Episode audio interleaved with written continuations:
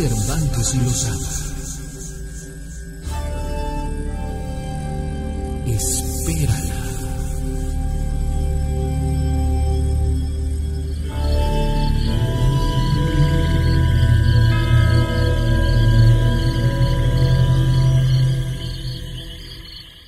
Estás entrando a la dimensión de historias de miedo. Décima temporada. Llama. Escribe. Mándanos un audio. Y cuéntanos tu caso. Décima temporada de Historias de Miedo.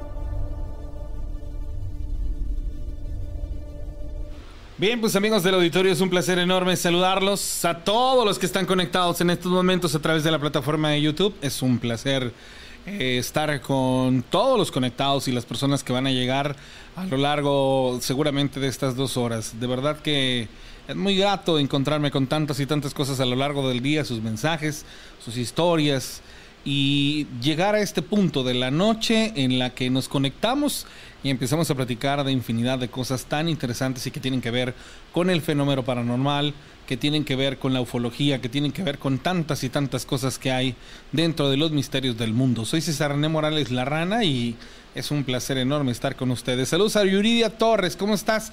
Buenas noches, hola, Eduardo Galván, hermano. Ahora sí te ganaron a Ruda Álvarez, a Moy Girón, a Bernardo Solano, a la señora Miranda González, ¿cómo están? A María del Carmen Mata Castañeda, gracias a Ruth, a Monserrat Mejía, Jesús Huerta, a José Daniel Morales desde Los Ángeles, gracias, un abrazo a Maya, a Enrique Tepol, Alfonso Hernández, Francisco Pérez, a Dionía Alfonso, a Diablito Witt, ¿cómo estás? muy Ibáñez, a todos los que están conectados, Héctor Cid Lara, mira, ya no, ya no te había visto conectado, Angie True, a Efraín Rivers, María Hernández Gar, a Beth, hola Beth, ¿cómo estás? Qué buena onda que ya estés súper puntual, Ricardo Mares, a Yo Soy Axel, hermano, mega puntual, hermanito, qué chido a Reina Serrano, a Chris. Allá en Nogales está Reina Serrano, a Psy Collector and the Monster Crew. Desde Colima, hermanito, un abrazo enorme para ti.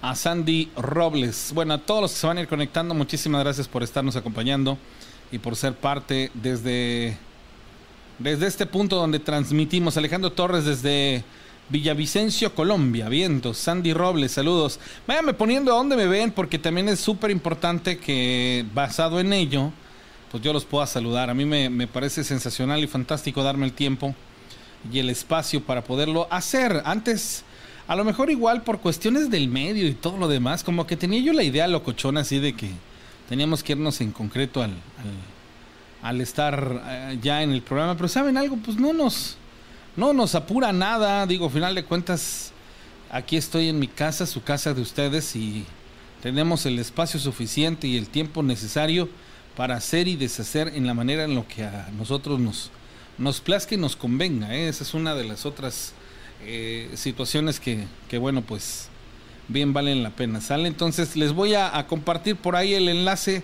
a la gente que ya está este, conectada, pero también hay otras personas que en el chat de Telegram me están pidiendo que les comparta el, enlace sin ningún problema. Se los pego para que ustedes también se puedan este, conectar al en vivo. Estamos en vivo y en directo, amigos que ven el programa en estos instantes. Es el día de hoy, miércoles. La fecha en el calendario nos marca 20 de abril y el año es 2022.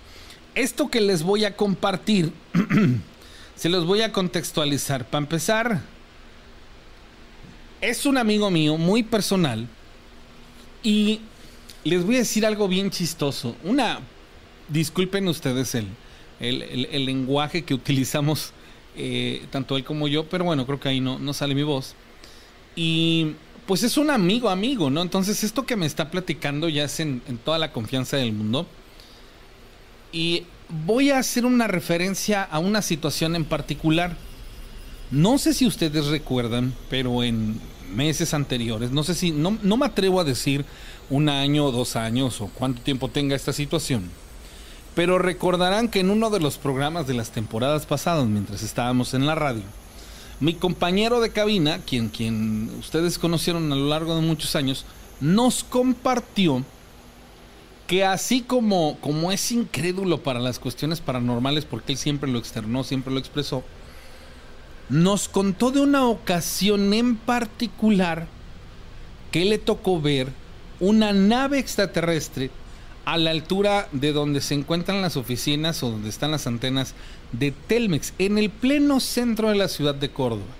Él dice que de pronto estaba así como como que en sus cosas, en sus rollos, pero que empezó a notar que ciertas personas miraban hacia el cielo y que en ese momento él voltea y ve, ve un objeto volador, ve un objeto en el cielo y, dice o lo platica él impresionado por, por cómo estaba este objeto, por cómo estaba esta situación. Y, y, eso pues obviamente yo les voy a ser bien sincero, ¿no? Digo, después de que lo conocí tantos años, dije, no, pues o sea, él no es, no es capaz de, de agarrar y de mentir o de, decir pues algo que, que, no, no fuera verdad, porque todo lo contrario, es una situación eh, real. Entonces, digamos que dentro de todas las personas que nos han contado y platicado situaciones de este índole de los extraterrestres, obviamente hay, llamémosle así, ciertas personas en específico que pueden llegar a marcar con este tipo de historias porque dices, pues es que no me lo está contando alguien que no conozca, sino todo lo contrario, me lo está platicando alguien que de primera mano, pues, pues de antemano nunca me lo había dicho y no sé la razón, digo, tal vez nunca habíamos tocado el tema o tal vez por ciertas este, situaciones en particular. Y de pronto eso llama mucho la atención. Entonces, ahorita con lo de la vigilia que se va a hacer para finales de mayo, me habla un amigo y me dice, oye, güey, yo ya te conté que cuando era niño vi una nave. Y yo le digo, no. Dice, pocas personas lo saben. Y me narra qué fue lo que él vio. Entonces, ahorita se los voy a pasar. Saludos a Adrián, Adrián de Jesús Castillo Martínez. Buenas noches. Saludos a mi buen amigo Fernando Figueroa. A ver, Fernando, la gente está muy preocupada porque no habías aparecido en programas pasados, pero nos da gusto poderte saludar. A la Liga Aralit Reyes, buenas noches, gusto saludarte. Y ya presentes en el programa Juan Pablo Ramos, al Chabosaurio. Vientos, a Luz Marta Hernández Rojas, ¿cómo estás? En Nuevo Córdoba, Ernesto Guerra. Ah, dice, dice precisamente Fernando Figueroa, buenas noches. Gracias, amigo. A Carlos Antonio Martínez González a Tony Runis, gracias, Jenkat Sen. Jenkat Kaisen, órale. saludos a toda la banda de la Espantación Vientos. A Francisco Cepeda de la Luz, ¿cómo estás? Margarita Dionisio, Tony Runis, gracias. Silveón, que también está conectada. A la señora Briseida Rojas, ¿cómo están? A Brandon Sid, bueno. Entonces, chequen ustedes, este es el audio que me mandó. Y esta es su historia para la gente que no conozca, ahorita los contextualizo, fue aquí en Córdoba, Veracruz. Él era un niño, pero una persona muy lúcida en ese, en ese tipo de sentido. ¿Sale? Esto es lo que él me platicó. Eh, tenía yo como, ¿qué será, güey? Tenía como 8 o 9 años, güey. Y este, en ese tiempo mi mamá me metió a catecismo a Santa Rita, güey porque iba a hacer la comunión y me mandó Santa Rita, güey. ¿Por qué? No me acuerdo. Yo antes a los filtros, ahí por, donde vivía yo antes, ¿no? Y me acuerdo que uno de esos sábados, güey, porque el catecismo era de 5 a 6, me parece. Entonces salgo del catecismo y me voy con mis compañeros, güey, al parque de Santa Rita, que está enfrente, güey, exactamente enfrente de la iglesia, güey. Eh, me acuerdo que antes había unas, bueno, no sé si todavía estén, pero me acuerdo que había unas palmeras, güey, altas. Entonces me acuerdo que estábamos ahí en el parque, güey, este, platicando, ¿no? Estábamos haciendo una ruedita, güey, éramos como seis chavillos, güey. Y estábamos platicando, echando relajo, güey. Y de repente, no sé por qué, güey. Volteo hacia arriba, güey, hacia el cielo. Volteo, cabrón. Y no mames, güey. Lo que veo encima de nosotros, güey, encima del, de- del parque, güey, así. Un pinche disco, güey, así, cabrón, que estaba girando, güey, en su eje. Pero no o sea, me quedé impresionado porque lo vi con mucha, mucha nitidez, cabrón.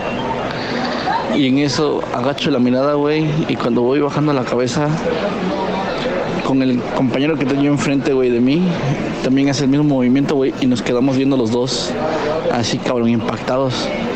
No decimos ni una palabra, güey, no hacemos nada, ni una mueca, güey, así, totalmente anonadados, güey. Y volvemos a regresar la mirada hacia arriba, güey, y lo vemos. Y no mames, cabrón, sale disparado hacia arriba, güey, una pinche velocidad impresionante.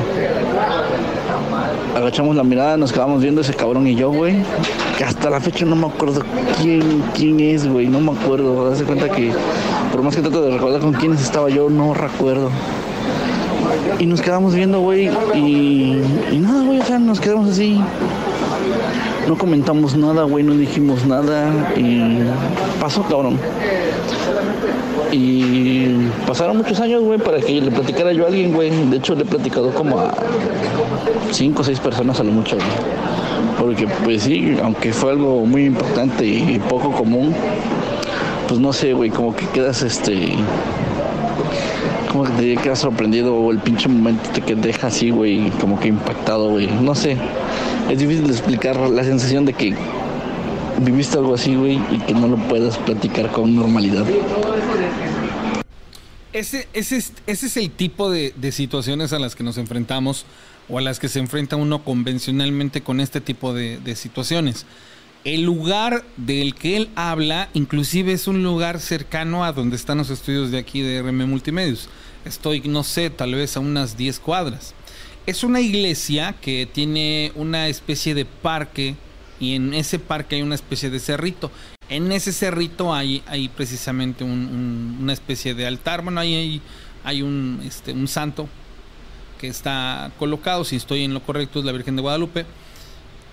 Y pues cuando se hacen todas las actividades de, de la iglesia, pues bueno, salen a este parque que, que ya está remodelado, remodelado. Bueno, desde siempre ha estado en condiciones para, para albergar gente. Y dice él que estando ahí, ahorita hay unos domos, antes no había domos, había unas canchas, pues al aire libre. Que estando ahí, de frente, él, él, él, él en este lugar, así vamos a suponer que donde yo estoy, él de frente tiene la iglesia, atrás tiene el cerrito y a un costado, a mano izquierda, viéndolos hacia la cámara, estaban las canchas. Entonces él estaba ahí y de pronto pues él y un amigo dice que se quedan viendo hacia el cielo y ambos ven. ¿Cómo describe el objeto? El objeto lo describe metálico, no brillante, de una tonalidad gris oscuro y de un diámetro de aproximadamente unos 20 metros. Y le calcula él que la altura del objeto, siendo un niño, aproximadamente unos 50 metros de altura, dentro de lo que sus recuerdos le, le permiten este recordar. Dice, me quedé impactado, sin habla.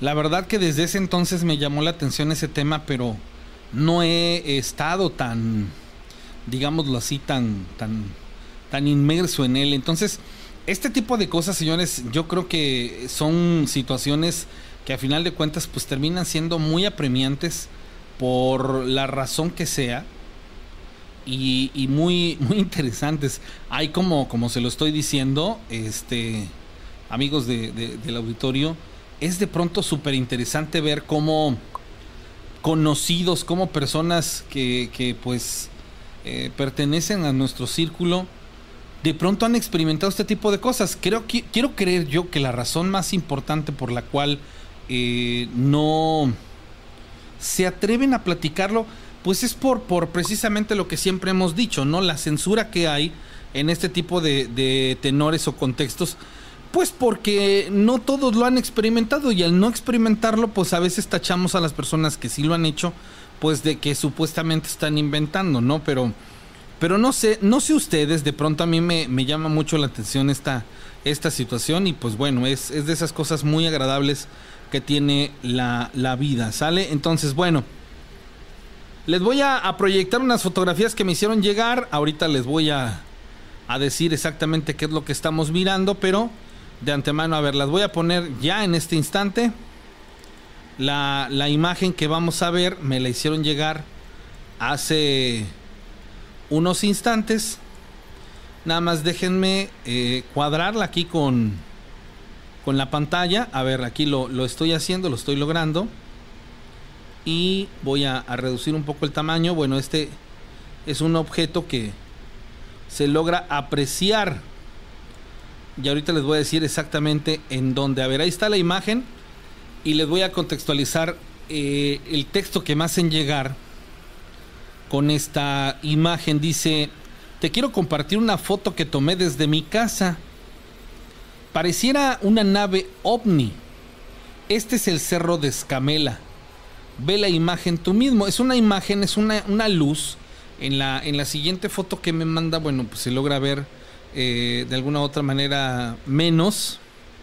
Y, y, podríamos, pues de alguna otra manera, interpretar o decir que el objeto se estaba alejando. Ahora llama mucho la atención porque si ustedes se dan cuenta, el objeto de alguna manera u otra empieza a moverse Voy a tratar de agrandar la, la fotografía lo más posible.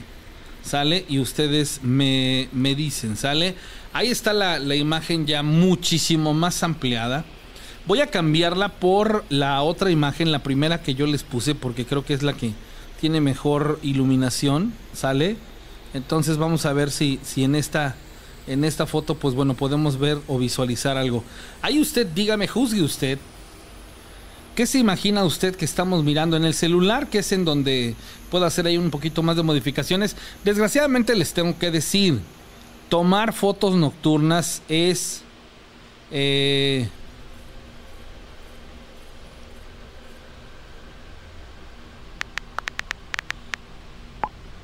eh, de noche o nocturnas, dependiendo del equipo telefónico que tengan, es muy difícil, muy, muy raro que no salgan con grano. El grano es esa como especie de distorsión o como ese, ese barrido en pixelaje que bueno se provoca precisamente por la falta del enfoque a falta de iluminación. Entonces es un poco difícil decirles qué exactamente es lo que estábamos viendo.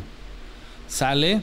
Es, es hasta, hasta cierto punto, y como se los menciono, una parte muy engañosa pero tiene toda la razón lógica, ¿no? O sea, este. Es. Es. Es como parte de, de, esta, de esta situación. Ahí sería cuestión de que ustedes, pues. juzguen, ¿no? Prácticamente. Para que ustedes. Pues bueno. Puedan decirme si es o no es ya definitivamente cada quien sacará sus su, opinión. Saludos Emilio Hernández, dice, está chida la historia, güey. Mi papá dice que cuando era niño una vez vio pasar por el cielo un pterodáctilo, pero al pasar por una nube ya no salió del otro lado. Órale, dice...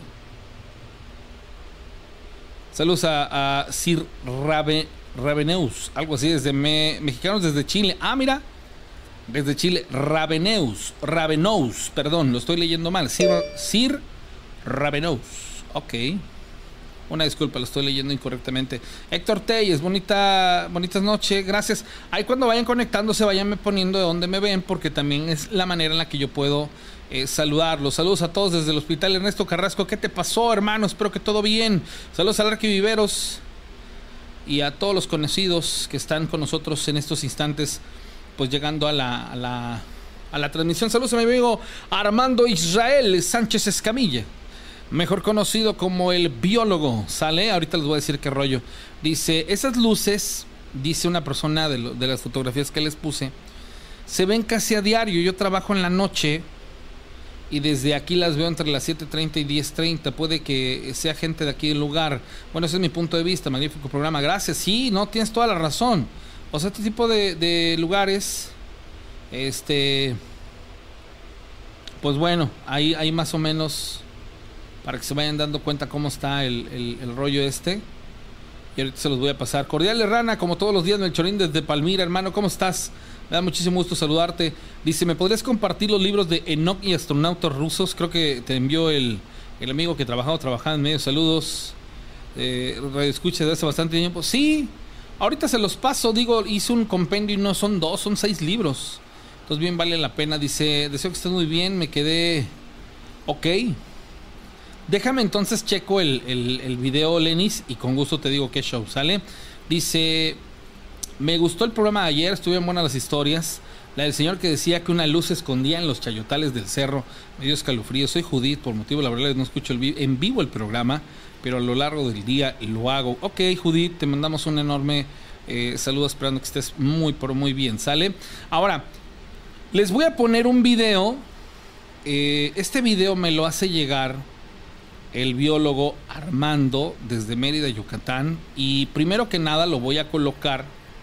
Es un video muy corto, sin embargo, este...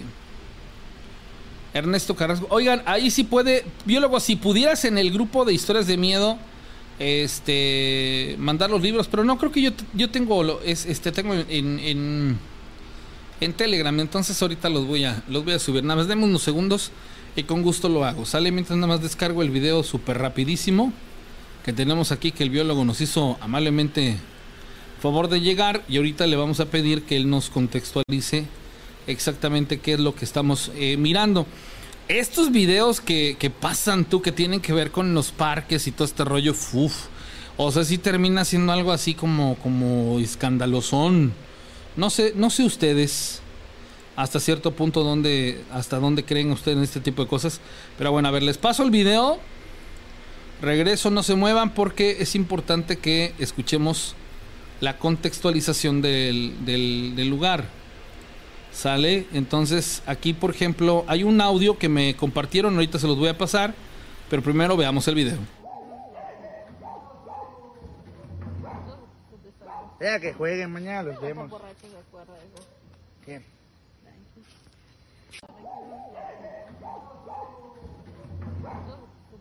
Ya que jueguen mañana, los vemos. ¿Qué?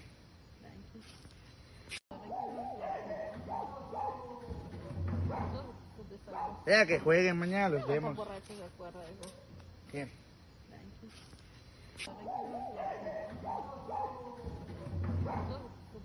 Ya que jueguen mañana, los vemos.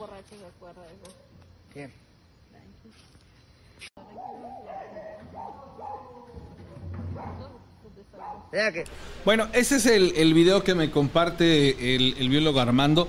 Este es el audio que me manda eh, previo este, a, este, a este video, pero quiero ustedes que lo escuchen. Aquí son dos personas charlando, platicando, y, y a final de cuentas quiero que también él, por medio de una llamada, nos contextualice todo lo demás.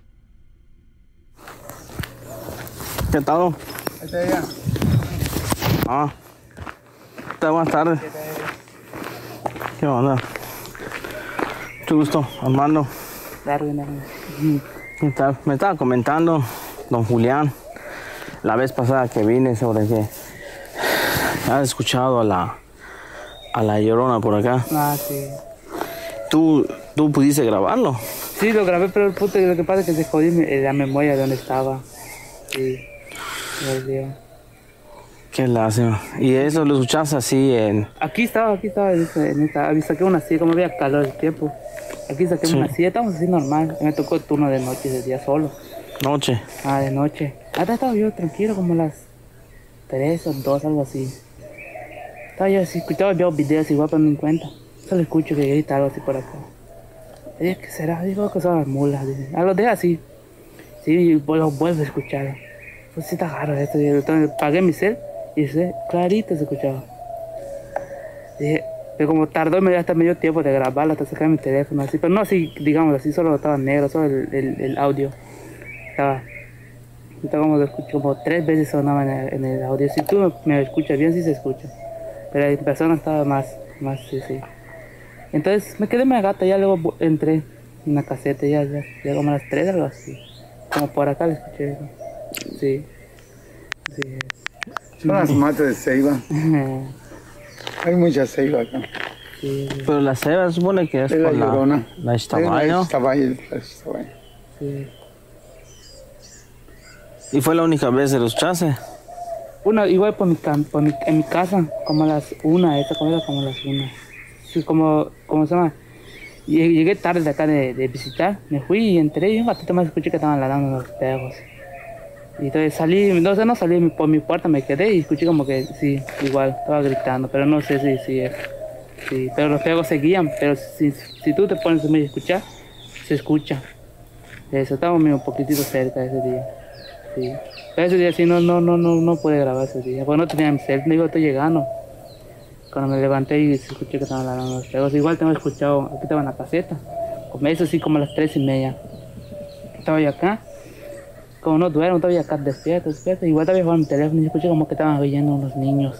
Eran como tres niños. Así por acá, así. Igual yo digo, ah, creo que es el video que estoy viendo, que me que escucho que están riendo. Y tal, lo pagué igual, le bajé el volumen. Y sí, acá. Por acá, tres niños con sus tres así, voces así de diferentes niños, eran tres. Pero de las tres de la mañana. Y yo me puse a pensar, ah, creo que son los niños de acá que viven acá enfrente. Digo acá. Pero a las tres de la mañana está, está cabrón que estén riendo y tal, la verdad. Pues sin mal los tres. Sí, son tres. Está, está complicado. Sí. Ese sí fue como tres y media fue ese. Sí, sí, estaba yo acá. Sí, es todo lo que he escuchado yo. Sí. Sí, es que asustan, pero eso, tres, dos, dos, dos veces más asustado acá, sí. Igual por acá, ese día estaba yo dando recorrido con la moto, en una mata, estaba yo yendo, subiendo y se, y cosa más, vi que como que, fum, como no sé si me tiraron, no sé, pero sí vi como que pasó algo así negro así. Así como que, como que de la mata. No es una hoja porque la hoja cae así normal, pero eso fue así como que, fue así. Como estaba lleno, estaba la mata así, cayó así. Sí. Y ese día igual paré, pero no, no vi si era una piedra, no, no vi nada. Sí, ¿sabes? Nada me asustaba. Bueno, siempre creo que me están asustando, sí. Solo eso. Sí. ¿Ya que le llaman aquí asustado? O sea, ¿alguno otro que le ha pasado? pues escucho que, que una ocasión que uno de seguridad igual estaba yendo aquí por el restaurante. Escucho que, que se levanta algo así como un pájaro grande, así de sus alas. Que se levanta y que pasa encima de él así. Esto igual. Igual que según ven a un, como un tipo mono brincando en el cenote. Que ese día se fue, igual tocó ir a uno y que por el cenote estaba medio así, un hueco. Entonces que estaban yendo y que cuando alumbraron vieron que se baje algo de una mata y entonces ya con el cenote. Como un mono. Ah, porque estaba frío como en la mata y brincó en el cenote. Pero el video sí lo tenía, la verdad, pero que se jodió mi memoria. Bueno, no, no se jodió, no agarra, no sé si creo que ya se jodió así porque meto en mi teléfono, no lo reconozco. Que se. ¿No la tienes por acá? No, no tengo. Él él, no te lo a checar si tengo, no. Exactamente. ¿Y ese mono de qué color era? No. Es negro, me dicen. Negro. Eh, Vieron algo así negro brincar como un mono. Porque estaba cerca de la mata y se brincó directo en el hueco. Ahí se me Regresa a la Pero eh, se metió en el cenote como en el agua o en la... Lo que pasa es que hay un hueco. Para que tú entres hay un hueco. Se metió ahí, pero no saben si se fue en el agua o ahí se quedó. Lo más este, que le puedo recomendar es ahí en pie, aquí Acá vieron, ¿no? pero eso sí no se, no se debe decir de- si es algo malo. Vieron en el parque. en el parque? Ah, sí. O aquí afuera de la hacienda. Ah, sí.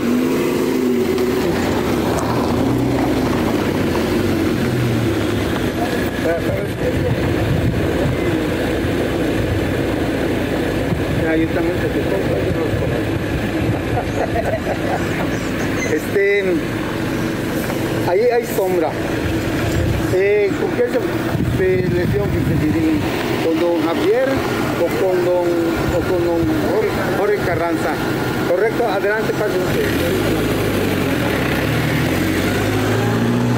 Este Pues es que no no está fuerte. Hola, adelante. ¿Eso lo tomaron aquí? ¿Cómo? Acá en el parque. La, la, la- ¿Cómo se llama? Uno, las, las, los columpios, no columpios, en, en ese mes, ¿cómo se llama? Sí, es un columpio. Estaban. Sí, sí, ya.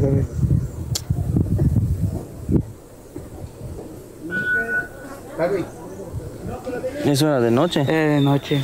Sí, an- ayer, antier, antier fue. ¿De qué hace? ¿Qué va a hablar, don, don Jorge Carranza? ¿De, de, de la sección de fotos. de dónde es? ¿Dónde te coso en el polo? Mm, madre, bañalos. sí, se ve acá, eso sí. Viento no había, ¿verdad? Dicen que no había viento. Si veo que veo, no se mueven las plantas. Porque si fuera viento, se iban a mecer, mover todos juntos, ¿no? Yo pienso. Pues sí se ve que están así, uno y uno. Sí. ¿Y ese me lo puedes compartir? Entonces, esa muchacha me subió en su historia, ella me tengo en contacto, lo subió en su historia, dice que su abuelo, que ya tiene fallecido, que se, se lo contaba a él, a ella, que ahora de la noche ve que me hace eso, entonces ella, ella lo creyó porque ya lo vio en persona ella misma. Sí. Pero su abuelo no dijo qué es. Su jefe, su abuelo dice que solo veía que se metía eso, pero jamás supo que, que, que son, que... Sí. Y no han notado cada cuando ocurre. o- Eso, como ellos se, se ponen horas de la noche allá, digo, en, Sí. el parque, enfrente del parque viven ellos en unas sillas así, que ahí estaban todos sentados y los vieron mover y lo grabaron. Sí. ¿Me lo puedes compartir? sí. Te voy a pasar mi, mi número.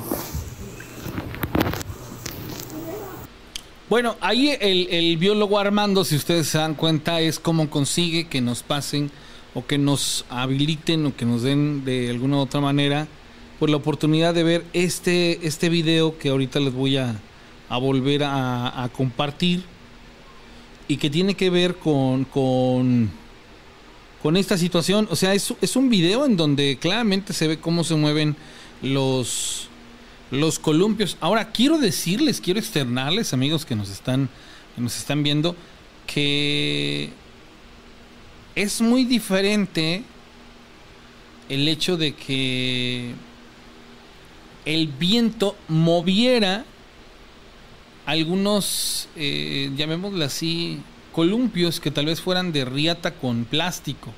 En los parques normalmente tienen metal, acero, esto por el estilo. Ahora, una cosa es que el, viento los movió y estos se pendulearon. Digo, eso es más que, más que evidente. Pero otra cosa es.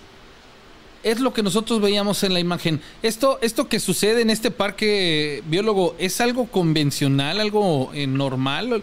La gente lo, por lo que veo, te lo contextualiza, te lo, te lo dice como si fuera algo, pues que ven así varias veces y no, no les causa una expectación mayor a, a solamente verlo. Ah, mira, sí se están moviendo, sí, sí, normalmente se mueven. ¿O qué, qué, qué se sabe pues de este lugar que podrían decir, ah, mira, es que se mueve por tal situación? ¿Qué tal? Pues muy buenas noches a, a toda tu audiencia y pues aquí nuevamente por la oportunidad de platicar un rato. Pues mira, eh, lo que ellos me dijeron, ya que luego te mandé otro audio por ahí, Ajá. eh, es que, por ejemplo, el señor que es la, la que lo grabó, pues una chica, es una muchacha, amiga de la persona con quien yo estaba hablando. Ajá. Pero resulta que esto es algo que desde su abuelo ya lo han visto y pues parece ser que, o sea, no saben realmente qué o por qué ocurre, pero tampoco les espanta. Su papá lo ha visto y ahora le tocó a la muchacha. Entonces lo que me decía es que ellos pensaban que nada más era pues como un cuento hasta que le tocó a la muchacha y les dijo, oye, ¿sabes qué? Sí es cierto. Estamos ahí, mira, porque resulta que ellos viven enfrente Enfrente de ese parque. Lo que pasa es que es una hacienda. Ajá. Entonces, estas casitas son, ¿cómo les llamaban? Como las casas eran de la hacienda. O sea, es un pueblito, pero realmente es, es como una pequeña comisaría de la hacienda. O sea, son unas casitas que están ahí Ok. pero es muy pequeño el lugar. Entonces, básicamente, imagínate, bueno, es que no sé cómo sea en Veracruz, pero acá en Mérida, en la Plaza Grande, es el parque central de cuando inicia la ciudad, alrededor están las primeras casas, pues imagínate algo así, es el la plaza o parque central, hay unas casas alrededor, y está estos juegos y pues resulta que la gente ahí pues hay veces y más en estos tiempos ya es más fácil que a altas horas de la noche estén platicando los chavos pues estén por ahí a lo mejor jugando entonces pues ellos estaban ahí platicando cuando sucedió este Esta evento. Lo otro que sí me han comentado, que ahí cerca este hay un pueblito como a 5 kilómetros, 2 kilómetros, donde igual por las noches cuando han ido a jugar en el campo que está ahí enfrente, de pronto han escuchado las sillas, como que las empujaran y se escucha el sonido. Pero ahí me dice que lo que les han comentado, pues gente más grande, es que son los aluches porque ahí creo que en la parte de atrás del terreno de la escuela hay un pozo y supuestamente pues ellos salen de ahí. O sea, ahí sí está como que más enfocado o, como que le dan una atribución al porqué del fenómeno, pero no se espanta. Sin embargo, en este caso particular de los columpios, pues no saben. Ahora, no sé si escuchaste que yo le preguntaba, oye, pues, no, no había viento algo así, pues según que le dijeron que no. Y si te das cuenta, las, las ramas de los árboles pues no se mueven, no se mueven. Entonces, pues es un hecho curioso porque en su momento te platiqué y aprovecho para contarlo aquí a tu audiencia.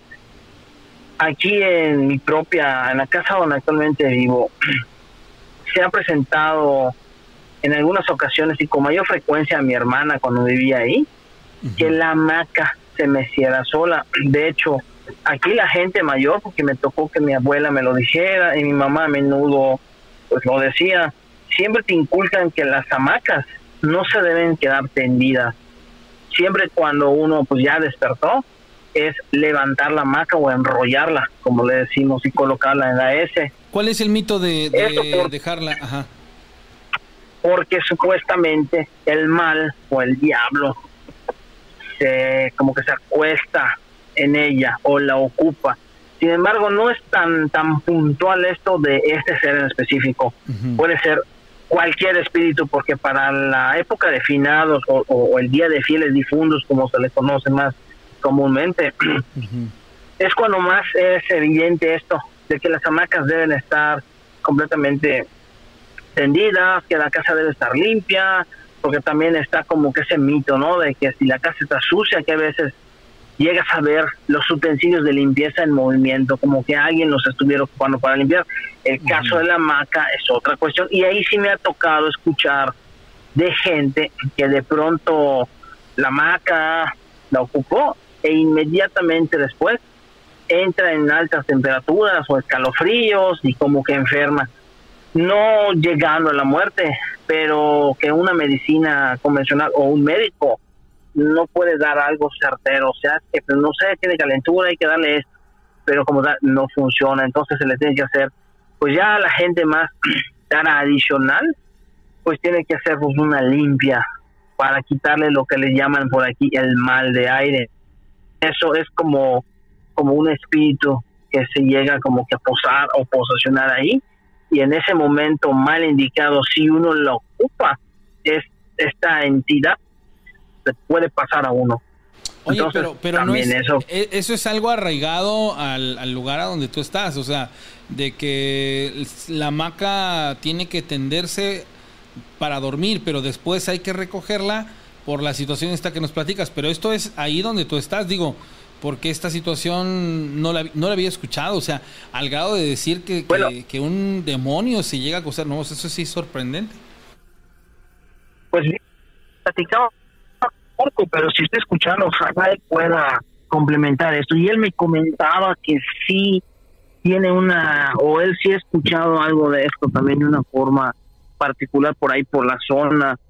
Él está, creo que está en otra región, no sé si en Orizaba, pero este me había comentado que sí, ellos también saben algo de esto al respecto. Ahora bien, te lo comentaba porque yo he presenciado un fenómeno dentro de la casa en más de tres ocasiones, donde la hamaca se, se mece sola. De hecho, en una ocasión estaba yo solo, cuando escucho, bueno, más bien llego y escucho como que alguien se mece. Yo pensé que estaba mi mamá, me acerco al cuarto y no hay nadie. Y en- entonces, este, me pongo a, pues, a checar con, con detenimiento y veo que la hamaca se está moviendo, pero me quedé a la distancia observando a ver qué podría ser. Luego decido acercarme pues para corroborar, o más bien para tratar de, de, de ver un poquito más detenido o, o con detalle qué pudiera estar ocasionando, ya que evidentemente no había nadie en la casa. Y simple y sencillamente conforme me voy acercando, la hamaca se empieza a detener. Justo cuando ya había yo llegado, ahora sí que al borde de la puerta, porque aquí utilizamos normalmente dos puertas. La puerta tradicional de madera, que cierras y no se ve absolutamente nada, y la que le decimos de miriñaque o mosquitero, que es tú puedes dejar tu puerta abierta, el aire circula, pero los mosquitos o cualquier otro tipo de insecto volador, pues no puede entrar, ¿no? Pero como es una mallita, una malla, tú puedes ver hacia el interior sin ningún problema. Bueno, el caso es que cuando me alejo diciendo, bueno, pues a lo mejor no tiene rato que salió, no sé, mi mamá o alguien que estuvo. En ese entonces todavía vivía mi hermana ahí. Y bueno, resulta que cuando me doy la vuelta, empiezo a escuchar otra vez y empiezo a ver cómo empieza ligeramente y luego agarra un poco de vuelo. O sea, de cero empieza otra vez a moverse. Y digo, pues esto está raro. Entonces saqué en ese momento eh, el, el celular, lo grabé y ahora sí que voy a tener que ver dónde quedó ese video. Y me quedo un rato grabándolo, de hecho grabando, abro la puerta, se detiene, examino, las ventanas estaban completamente cerradas, la casa estaba cerrada, o sea, no había ninguna forma de que el aire circulara y evidentemente no circulaba aire porque yo lo hubiera percibido. Es una casa, un cuarto como de 4 por 4 este, no, no, no había forma. Y bueno, el caso es que vuelvo a salir y otra vez volvió a ocurrir hasta que ya finalmente dejó de mecerse sola como como por arte de magia, ¿no? O sea, simplemente dejó de acontecer y como tal, si tú conoces una maca realmente no hay forma de que se mueva sola, realmente tiene que tener un peso y algo que le imprima ese ese movimiento para que pueda un pues estarse Pendule- meciendo. Oh, Exacto, bien. penduleando, tienes toda la razón porque, porque la, la hamaca en realidad es muy ligera. Entonces no alcanza a tener un peso o una forma en que el viento la, la pueda hacer mecer. Realmente las personas que tenemos la oportunidad de saber qué es una hamaca, de haber tocado una hamaca, entendemos y conocemos que son objetos que pues son tejidos, por ende, aunque se acumulan al centro, no tienen la cualidad para, para hacer que el viento las mueva. O sea, sí, sino que aquí realmente, así como tú lo mencionas, Armando, pues es una situación bastante eh, verídica el hecho de decir, es que ese objeto que no tiene una lógica, eh, digamos, a lo mejor se podría mover si le pones un ventilador en el 3 y se la pones de frente y cerquita, ¿no? Pues es lógico, la va a estar este aventando, pero es una razón ahí lógica. De otra manera, puede correr un aire, digo, sería de qué calidad estamos hablando, de qué cantidad más bien, o a qué velocidad para poderla mover. En otra forma es, es, es como de una manera como para llevarla al, análisis, ¿no? De, ah, pues, ¿cómo es que se está moviendo? Y luego, por ejemplo, el hecho de que tú te vayas acercando y que ésta se vaya parando, dejando de mover. ¡Uf! Ahora, imaginen ustedes, amigos del auditorio, que en el caso de, lo que es este mito, leyenda urbana, o, o lo que estamos platicando con Armando, de que tienes que llevar a una persona, o más bien te la tienen casi casi como exorcizar, eh, este, bueno, tienen que hacerle ahí algo para que, para que esta maca no tenga, pues, a bien el espíritu que pues posiblemente se haya depositado en ella, porque lo que pasa es que si tú duermes en este lugar, pues al otro día amaneces mal, con temperatura, lo básico de cuando tú tienes un encuentro con, con situaciones de este índole de lo paranormal. Pero aquí todavía mucho más detallado. Muy interesante, biólogo, esta, esta situación. Es, es algo hasta de cierto punto, de cierta manera, verlo, pues así como de que, ah, caray, pero, pero siento que es muy, muy arraigado a la, a la zona en la que tú estás. Muy interesante, definitivamente. Sí, y bueno, ahí pudiera ser, y bueno, imagínate, esos son columpios de metal, está más difícil más que se puedan mover así. Y es y lamentablemente pues sí tarda poco, de hecho, esto se dio porque la vez anterior, ¿te acuerdas que te mandé un audio que reproducías donde un señor me platicaba, estaba yo en la hacienda de Tututepeo Ujú. y me estaba platicando sobre la llorona y que había un chavo que lo había grabado. De hecho, la persona que me pasó el video, ahora que yo tuve la oportunidad de regresar, pues me dijo, mira, ¿sabes qué? Sí traía yo el video, pero mira, no, no, no, por alguna razón mi memoria no está, o sea, no lo reconocía su, su dispositivo. Entonces me dijo que en ese momento, cuando a él le, le pasó esa experiencia y que puso a grabar, o sea, no se graba una entidad, no se ve algo, solo se escucha el, el, el sonido, ¿no? Que ellos dicen que es la llorona. Entonces, este, dice que va a tratar de, de ver si alguien todavía lo conserva y si es así, pues me lo, me lo estaría proporcionando. ¿Y eso por qué lo menciono y por qué lo estoy buscando? Porque anteriormente, hace unos días, la semana pasada, tú comentabas de que alguien mandó nuevamente el audio de La Llorona y es el mismo patrón. Y luego yo te mandé, eh, bueno, ahí un enlace donde una persona de aquí, que ya te habíamos platicado de él y no se concretó la entrevista con Jorge Moreno, menciona que hay dos audios que se atribuyen o que se han viralizado como que es la llorona y que pues no es la llorona. Y esto lo saca a raíz de que hay una imagen de un supuesto guay chivo que en su momento también se viralizó y todo el mundo atribuía que era, era real y que se había aparecido en Mérida. Y luego casualmente él menciona que eso también pasó ahí en Veracruz y se empezó a viralizar que alguien había visto un nahual, o sea, ahí ya cambia, ya no era un guaychivo, sino era un nahual transformado. Y la imagen se ve real porque es real en el sentido de que si es una persona con una cabeza de chivo, pero porque hubo un evento aquí en Yucatán, en un pueblito, donde se hizo una especie de, de concurso de disfraces y esta persona realmente hizo una caracterización impresionante, impresionante poniéndose es un poco de piel, una cabeza de un chivo y además el tono de piel de, la persona y el tono de, lo que traía de la cabeza de este pues pobre animalito y, el ropaje que traía, pues sí, hubiera, o sea, si tú estás medio dormido y te asomas en la calle y lo ves, pues sí, te da un espanto de que pensarías que es una entidad. Pues bueno, alguien corta esta imagen, la adapta a una imagen, como tú bien decías, lo de los, lo de los píxeles en la imagen de, de la luz, ¿no? Que se ve al fondo. Pues alguien aprovechó una imagen muy local que tenía ciertos detalles y al ponerla parecía una imagen original, pero pues se demostró que no no no era este auténtica y, y lo menciono también por el detalle de que hay que tener mucho cuidado con lo que vemos. Ahorita platicaba yo otra temática con otro tipo de personalidades, ¿no? De otros temas y ámbitos. Y lamentablemente en las redes sociales, sobre todo en el Facebook, se inunda de muchísimas imágenes y dicen, no, que mira que pasó esto, o el ser tal, o esto, y tristemente es gente que lamentablemente con la tecnología tan avanzada y tan sencilla de usar ahora a través de las apps de los teléfonos, cualquiera puede insertar una imagen, modificarla o crearla, pues ya sabes, inclusive hay una app que te permite crear como espectros o, o fantasmas.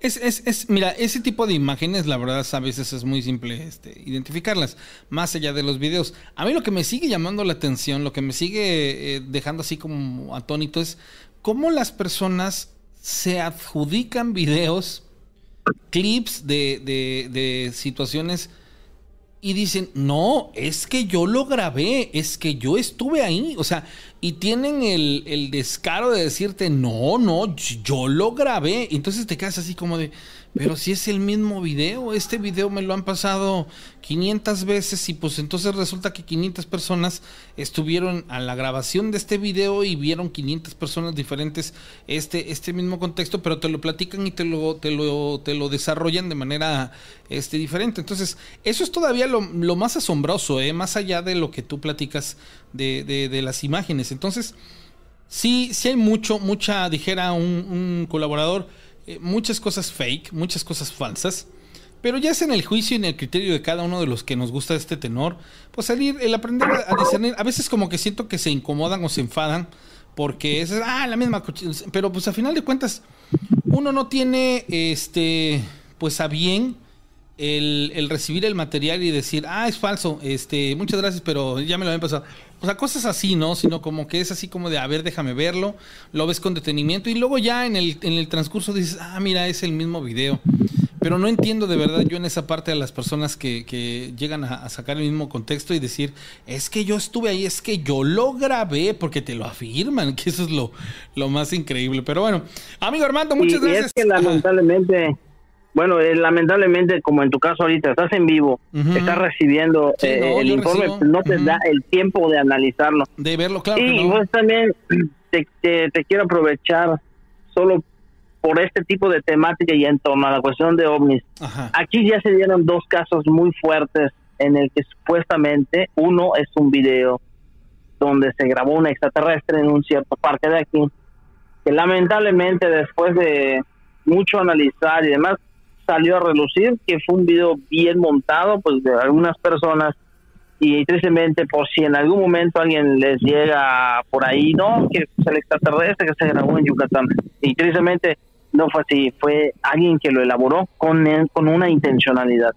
Y la otra fue una noticia que años atrás supuestamente una nave bajó en un pueblo del sur y según la gente había capturado un ser extraterrestre Y lo iban a presentar. Pues cuando llega la prensa, resulta que lo que habían capturado, para, pues ahora sí que para mal de todos los que buscamos tal vez un pedazo de información o de evidencia, es que lo que tenían era un pobre tapir. Sí sabes que es un tapir, ¿no? El animalito, ¿no? Sí, es así, con una trompita y todo. Que parece una Pero bueno, a veces- hormiguero. Ujú, sí, sí. Ándale, sí, y, y- y llegan a quedar muy grandes. Yo pensé que eran pequeños, pero son animales que iban a quedar grandotes, casi como un hipopótamo. Oh, ya, nunca me imaginé que tan grandes. Pero bueno, pues muchísimas gracias y aquí seguimos eh, en contacto. Ya empecé a pasar algunos de los libros al grupo del Telegram. Ah, muchas gracias, te agradezco, biólogo. Y ahí seguimos compartiendo más cosas, ¿sale? Claro, Gracias. buenas noches, saludos a la Igualmente. audiencia. Buenas noches. Un abrazo, hermano, un abrazo, gracias hasta la hermosa Mérida, Yucatán, que algún día tendré la oportunidad de, este, de estar por allá. Espero que sea muy, pero muy, muy pronto. Dice, saludos desde Atlanta, te escucho hoy, muchas gracias a Lalis que está conectada, muchísimas gracias. Dice Carolina Patilla Castresana, dice, saludos en Cuautla, Morelos, muchísimas gracias, este, allá en Cuautla, Morelos. Adrián de Jesús Castillo, eh, preguntarle al biólogo si conoce la historia de la famosa Casa de los Lamentos. Sí, ya la otra vez la platicó la familia Zurita Ricardi. ¿No se acuerdan que, hasta inclusive nos...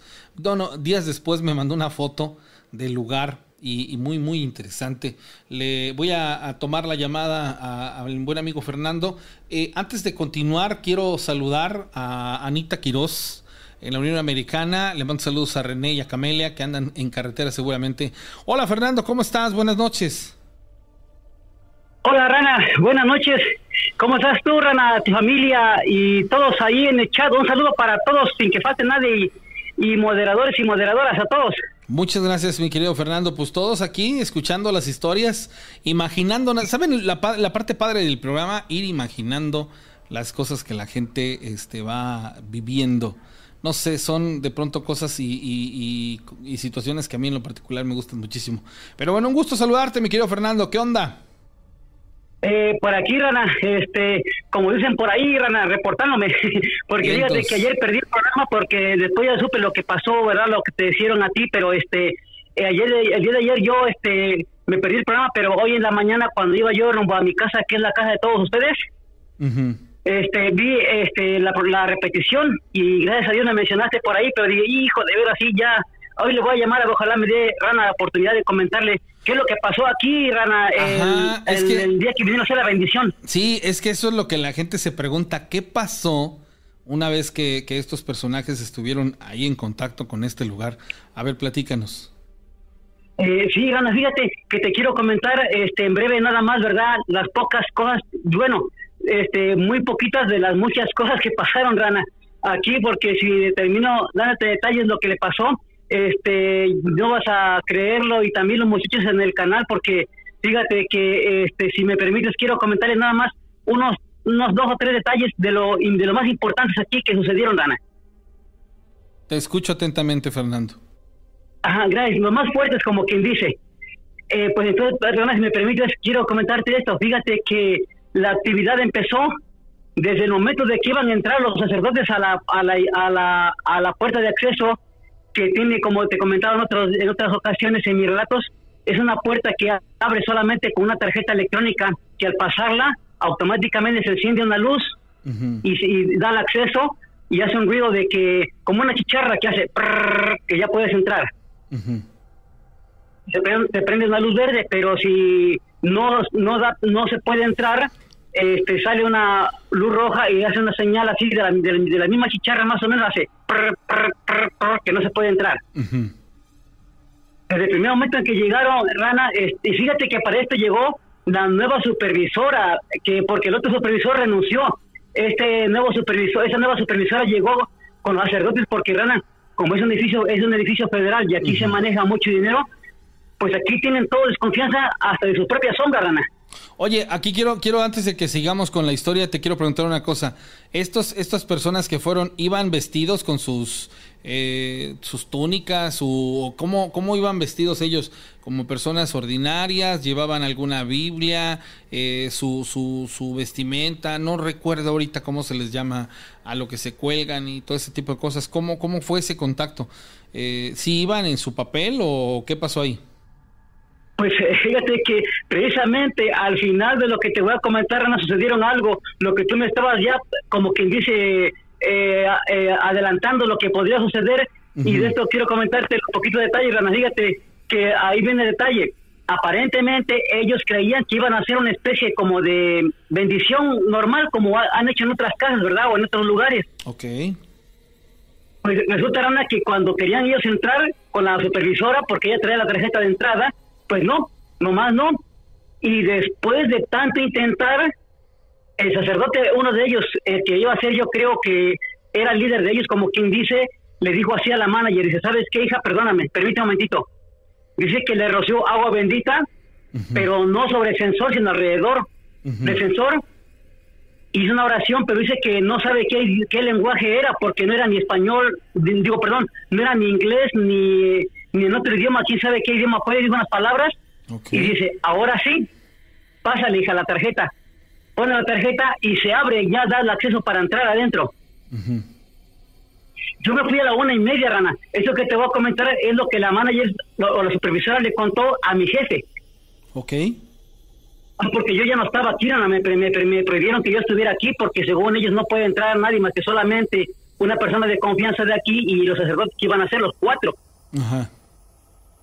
Y resulta, de que a medida que iban haciendo ellos la bendición, pero al momento de que entraron ellos, dice que todo el edificio estaba frío, pero como no te imaginas, pero un frío, haz de cuenta que como que estuviéramos en la calle, que estuviéramos a una temperatura de unos 10 grados bajo cero centígrados, que hasta ellos hasta les sacaba humo de, bueno, el vapor de lo que uno, de tu respiración, Rana. O sea, superaba cualquier temperatura baja que pudieran haber colocado con los climas. Era algo como haber Ajá. entrado a una cooler o a un refrigerador de estos de carnes, ¿no? O sea, ya una temperatura bajo cero. Ah, ok, mira. Sí, exactamente, Rana. Fíjate, y de esto dijeron, dice que inmediatamente el sacerdote, el, el líder de ellos le dijo así, dice, oye, mira, está haciendo mucho frío, dice, "Ah, caray, dice, esto me parece muy extraño, pero bueno, vamos a empezar a hacer la, la bendición. Eso eh, te, te comento una vez más, ¿verdad? Los muchachos que la manager le contó a mi jefe. Y, y resulta de que ya cuando estaban ellos, los lugares que anduvieron bendiciendo pasaban cosas raras. De pronto se movía una silla, se movía ligeramente alguna algún libro, algún papel, cualquier cosita se movía. Ellos, ellos hacían la bendición y se calmaba. Pero al llegar a los baños públicos, Rana, de lo cual más adelante yo te comentaré de los muchos relatos que tengo que contarte a ti, en los baños públicos escucharon como las, bueno, más, bien antes de llegar, escucharon que de pronto como que lloraban algunas mujeres y azotaban las puertas de los baños, pero con como si quisieran arrancarlas. Inmediatamente ellos y la señora, la manager, se empezó a asustar y dice, oiga, padre, ¿qué está pasando? ¿Qué está pasando?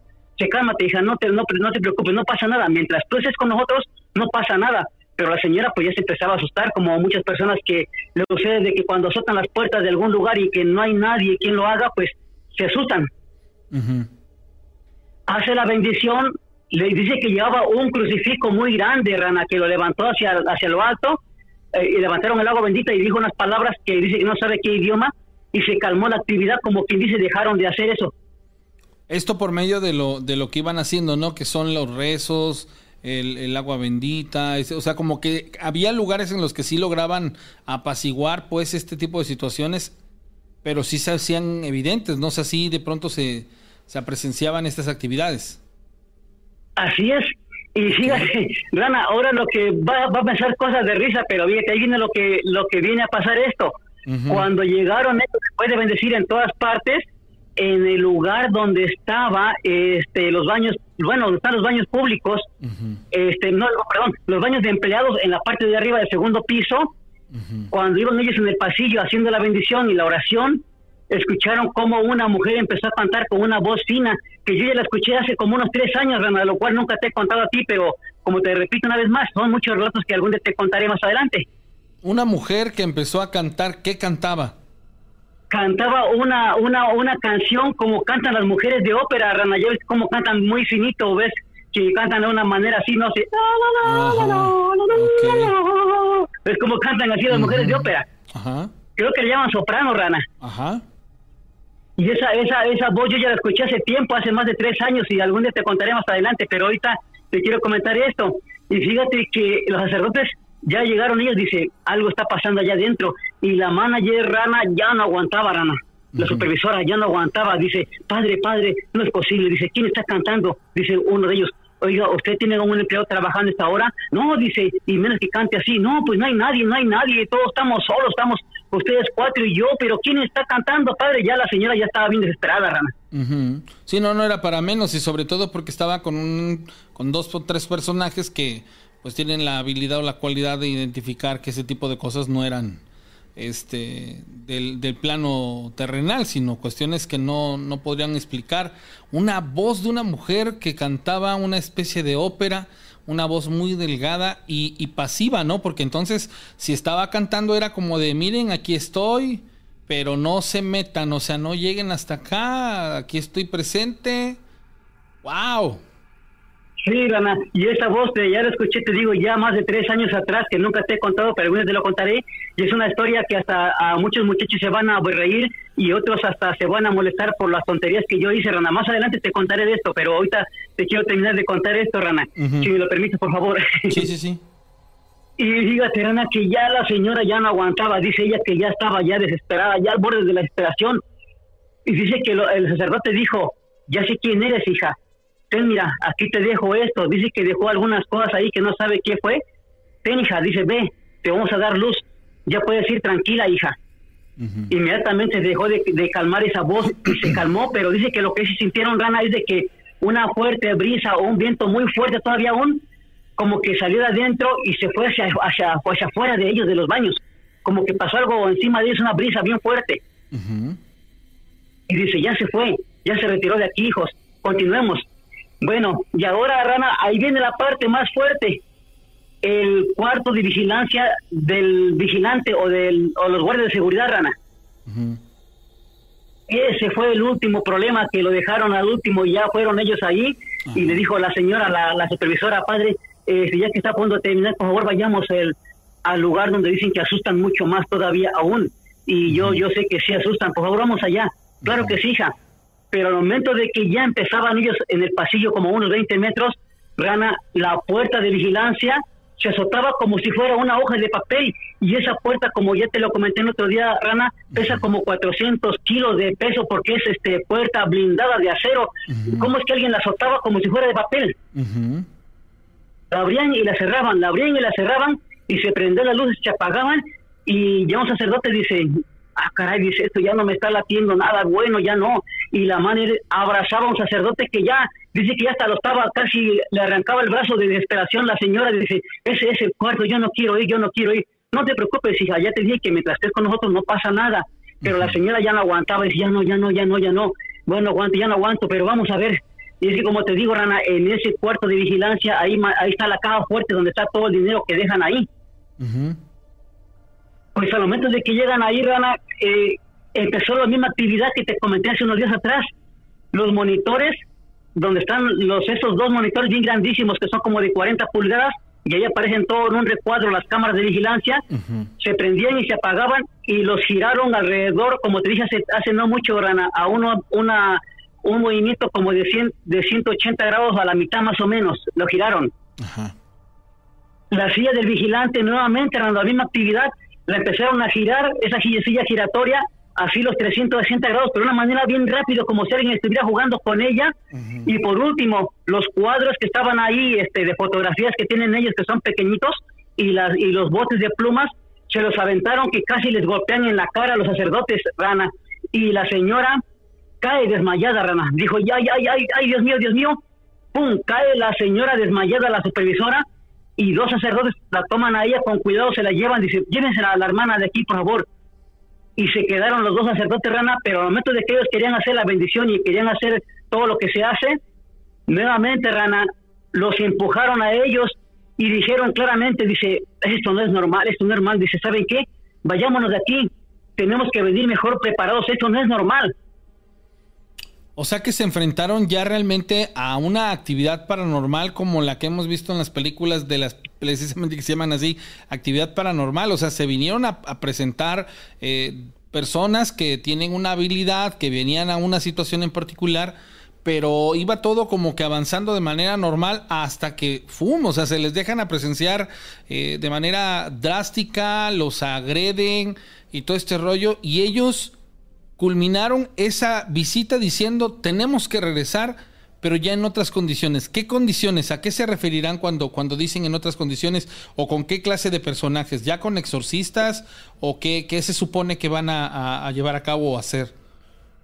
Así es, Rana. Como tú, tú lo has dicho, Rana. Eso le dijeron a la supervisora que van a llegar con una persona que es especialista en exorcismo porque dice que ellos creyeron de que nada más iba a ser una bendición como lo hacen ellos normalmente en todas las casas, en todos los negocios, pero nunca pensaron que se iban a enfrentar a algo más porque le dijo al sacerdote, el, el sacerdote es el, el, mayor de ellos, como que dice, le dijo, no venimos bien preparados, venimos, tenemos que venir mejor preparados, pero va a venir alguien este que lo haga de una manera ya diferente, porque nosotros no podemos contra esto, porque ya hay algo, hay alguien, dice que la verdad no nos deja y no lo podemos, no podemos contra él o contra eso que está ahí adentro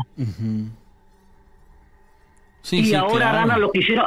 Ah, sí, sí, perdón, dime, Rana. No, no, no, no, es que me estoy imaginando y de pronto pienso en lo que por la cabeza de estos personajes tuvo que haber pasado. Yo creo que para nadie, ya llámese ciencia, llámese lo que tú profeses o creas, eh, el hecho de decir, no, espérame, es que esto va más allá y, hay que meterle otro tipo de, de, ayuda, otro tipo de, de situación, pues, para enfrentarlo y aceptar pues que, que, está fuera de tus manos, que realmente ahí sí se está presentando algo del tinte paranormal, no va a ser fácil, este Fernando, o sea, es algo duro. Sí, así es, eh, Rana, fíjate, y como ellos vinieron justamente a las 2 de la mañana, Rana, porque yo me fui de aquí a la 1.30 de la mañana, Rana. Y eso fue, pasó, te digo, en ese transcurso, este fue como una hora más o menos, porque el edificio es muy grande, pero te digo, contra lo que está dentro, ahí del cuarto de seguridad, no saben qué cosa puede hacer, pero único que dicen que no pueden enfrentarse a ello, que requiere venirse mejor preparados, es lo que le dijeron a la supervisora después de que volvió ya del desmayo, porque llamaron a la ambulancia y como aquí las ambulancias llegan en menos de dos minutos o tres minutos llegan, pero rápido le asistieron a la señora, pues sí, ya le comentaron esto a la señora que ya se había recuperado, pero sí, este, la señora fue tanta la impresión que la mera verdad dijo la señora, dice, yo también quisiera renunciar, ya no quisiera estar aquí, pero soy nueva, dice, y no quiero que al rato yo tenga que tener problemas en otro lugar donde yo vaya a trabajar, todo por que no me van a creer, porque las grandes, las mejores autoridades, como quien dice, o los meros supervisores, no creen en esto, Rana, como te he dicho otra vez, te he comentado a ti. Sí, no, es, es de lo más normal, ¿no? Digo, cualquiera o cualquiera de las personas que, que se enfrenten a este tipo de situaciones, ¿qué te puedo decir? O sea, a final de cuentas, creer, eh, ser prácticamente una persona que después quiera platicarlo, ¿cuántas le van a creer, no? Y, a final de cuentas, ¿en qué te estás metiendo? No sé, muy, muy, extraño. Es y será muy interesante saber qué acciones van a tomar para poder ya hacer algo en ese contexto, o sea, en, en, el hacer algo en ese edificio, porque pues evidentemente hay algo ahí, hay algo arraigado, hay algo que no se quiere ir y que cualquiera que se, se le enfrente sea violenta y puede acabar inclusive muy, pero muy mal. Sí, así es, Rana. Y ya no, para terminar, Rana, fíjate que la supervisora le comentó hasta a mi jefe porque dice que los sacerdotes estaban preocupados por quién o quienes hicieran este, el mantenimiento en la noche y ya les platicaron de mí y como mi jefe ya está al tanto de lo que pasa acá y lo que le he dicho y también yo le comenté a la supervisora cuando se presentó conmigo en los últimos días pasados, este, ella le comentó, dice, no, es que el- el- la persona que trabaja aquí es una persona de origen latino y él siempre usa agua bendita y tiene ahorita una medalla de San Benito, creo que una cruz, porque yo le regalé a mi amiga Briana, este, la de allá del, del restaurante que el cual te mandé el video, le regalé mi este, medalla de San Benito, pero ahora yo tengo, digo, perdón, mi cruz de San Benito, ahora tengo una medalla, nada más. Ok. Ajá, entonces este, yo la que yo uso, dijeron ellos, qué bueno, dice, porque es lo que íbamos a decir que le sugiriéramos que lo, que lo hiciera él, que se proteja con esto, que pues qué bueno, dice, yo creo que dice, él está bien preparado. De hecho sí, porque Ah, la medalla, la medalla de San Benito se sabe y se, amigos del auditorio, se sabe y se contextualiza que es precisamente eh, por situaciones estos de exorcismo y todo lo demás, y es para protección, es para una protección de, de ese índole. Digo, yo no sé por qué tú la aportes, este Fernando. ¿Alguien te la dio en particular? Sí, eh, Rana, eso ya tiene demasiados años, Rana, desde que Mm. era yo adolescente, cuando, ¿te acuerdas tú que de- te he comentado a ti en otros relatos que te comentaré del sacerdote Gregorio de Cuernavaca? Ujú. Ok, no, no recuerdo, Ah, pero sí. esa es la razón por la cual lo usas. Ajá, así eran, así, este, en unos, en unos otros relatos que te he comentado a ti cuando era yo niño, de adolescente, y antes de venir para acá, este, él me recomendó, uh, el sacerdote Gregorio de Cuernavaca, este, que usara yo eso, este, una medalla de San Benito o una cruz de San Benito y aparte el agua bendita y que hiciera mucha oración para que no me fuera a pasar esto porque el sacerdote Gregorio me decía que mi papá posiblemente él pudo haber contactado una ente maligna para que a mí me hicieran daño cuando él se hizo millonario. Haz de cuenta, como tú mismo lo dijiste hace unos, hace unos días atrás, que a lo mejor mi papá tuvo algo que ver con un ente para que él se hiciera millonario a cambio de mí, porque mi papá, te digo, siempre me sigue odiando y me sigue deseando la muerte hasta la fecha, a pesar de que ella está muy grande de edad, Rana. Oye, pues qué interesante. Digo, a final de cuentas tú desde ese entonces estás como de alguna u otra manera preparado para este tipo de sucesos y tienes a bien pues enfrentarlos de una manera pues eh, digamos así que te, te, te faculta pues para poder estar eh, preparado para este tipo de cosas. Tal vez por eso tú, Fernando, no percibes pues a, a grandes eh, rasgos la- las, las consecuencias de este tipo de situaciones porque sí estás este, protegido pues. O sea, tú no sabes el poder que tenga ya ese objeto a nivel de protección, pero que te ha servido y te ha servido de una muy buena manera. Muy, muy interesante. Sí, así, así- sí, así, Rana. Y entonces este te digo, este es mi relato, Rana, y te voy a comentar en los días siguientes cuándo van a venir otra vez, porque ahorita dice que tienen que hacer muchos este, trámites para que venga una persona a hacer una especie como de exorcismo, como tú lo dijiste, Rana. Pues sí, ya, ya estaremos al pendiente de qué, de qué situación te, te pues se te presenta y ahí nos, nos dices qué, qué, qué, qué, va a pasar o qué pasó. Digo, al final de cuentas eso sería muy, muy interesante y a ver qué onda sale. Claro que sí, Rana. Y ya si me permites en los demás días que vengan, te quiero comentar otros relatos y te quiero mandar, si tú me lo permites, un video de una desgracia y cómo se aparecen cosas muy raras, muy, este, cosas así, este, como fantasmas en un lugar cerca de mi casa, Rana. Mañana te mando el video, pero no voy a entrar a grabar porque está prohibido y aquí está demasiado las leyes muy fuertes contra alguien que se meta a un edificio abandonado, Rana. Solamente lo va a grabar de fuera, si me lo permites. Ok. Sí, sí, sí, Fernando, quedamos pendientes, ¿vale? Bueno, muchas gracias, te agradezco una vez más a ti por el espacio que me das y muy agradecido contigo y también un saludo y un abrazo para todos en el canal, Rana. Gracias, Fernando. Te agradezco que te reportes y que estemos ahí a la orden. Saludos, amigo. Un abrazo. Bueno, señores, ahí está el, el- lo que pues era más que evidente, ¿no? De, algo que iba a pasar en, las condiciones en las que él ya no, este, nos había platicado qué podría pasar y pues bueno, no sé. No sé, hay tantas y tantas cosas. Dice Vicky Calix, ¿saben que en Honduras a la Llorona le llaman sucia? No, no sabíamos. Ángeles, buenas noches. Martín Voltalvo, un perro fumador, Bruno Dávila, a María Rosas, a JMX. ¿Cómo estás, hermano? Saludote. Ah, dice, les voy a contar algo que me sucedió cuando la primera vez que escuché el programa por la noche. Estaba como que no podía dormir y escuché una lechuza fuera de mi ventana y nunca había oído una. La medida de San Benito se inventó para los exorcismos. De hecho, el padre Benito fue el que descubrió cómo exorcizar.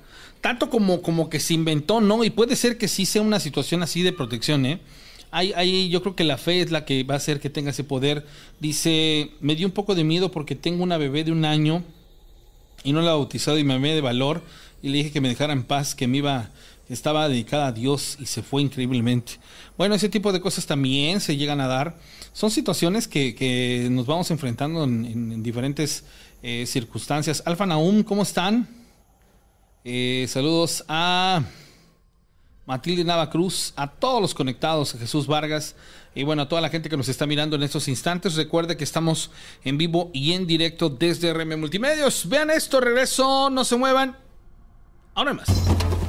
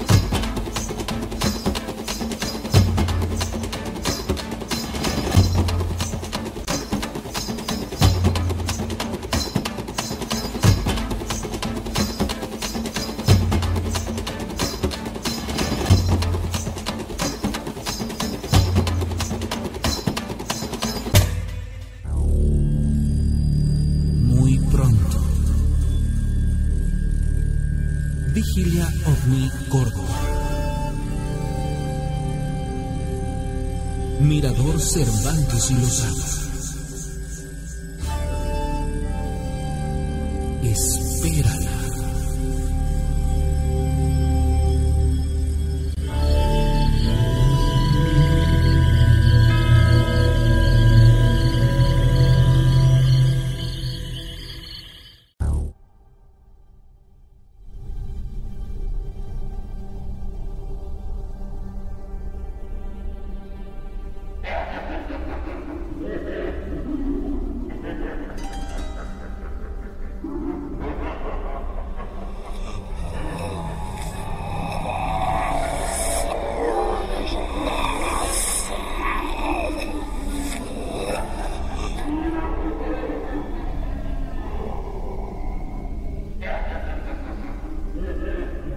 Bueno, continuamos, señores. Gracias por enviarme sus historias. Dice, hola Rana, ¿cómo estás? Buenas noches.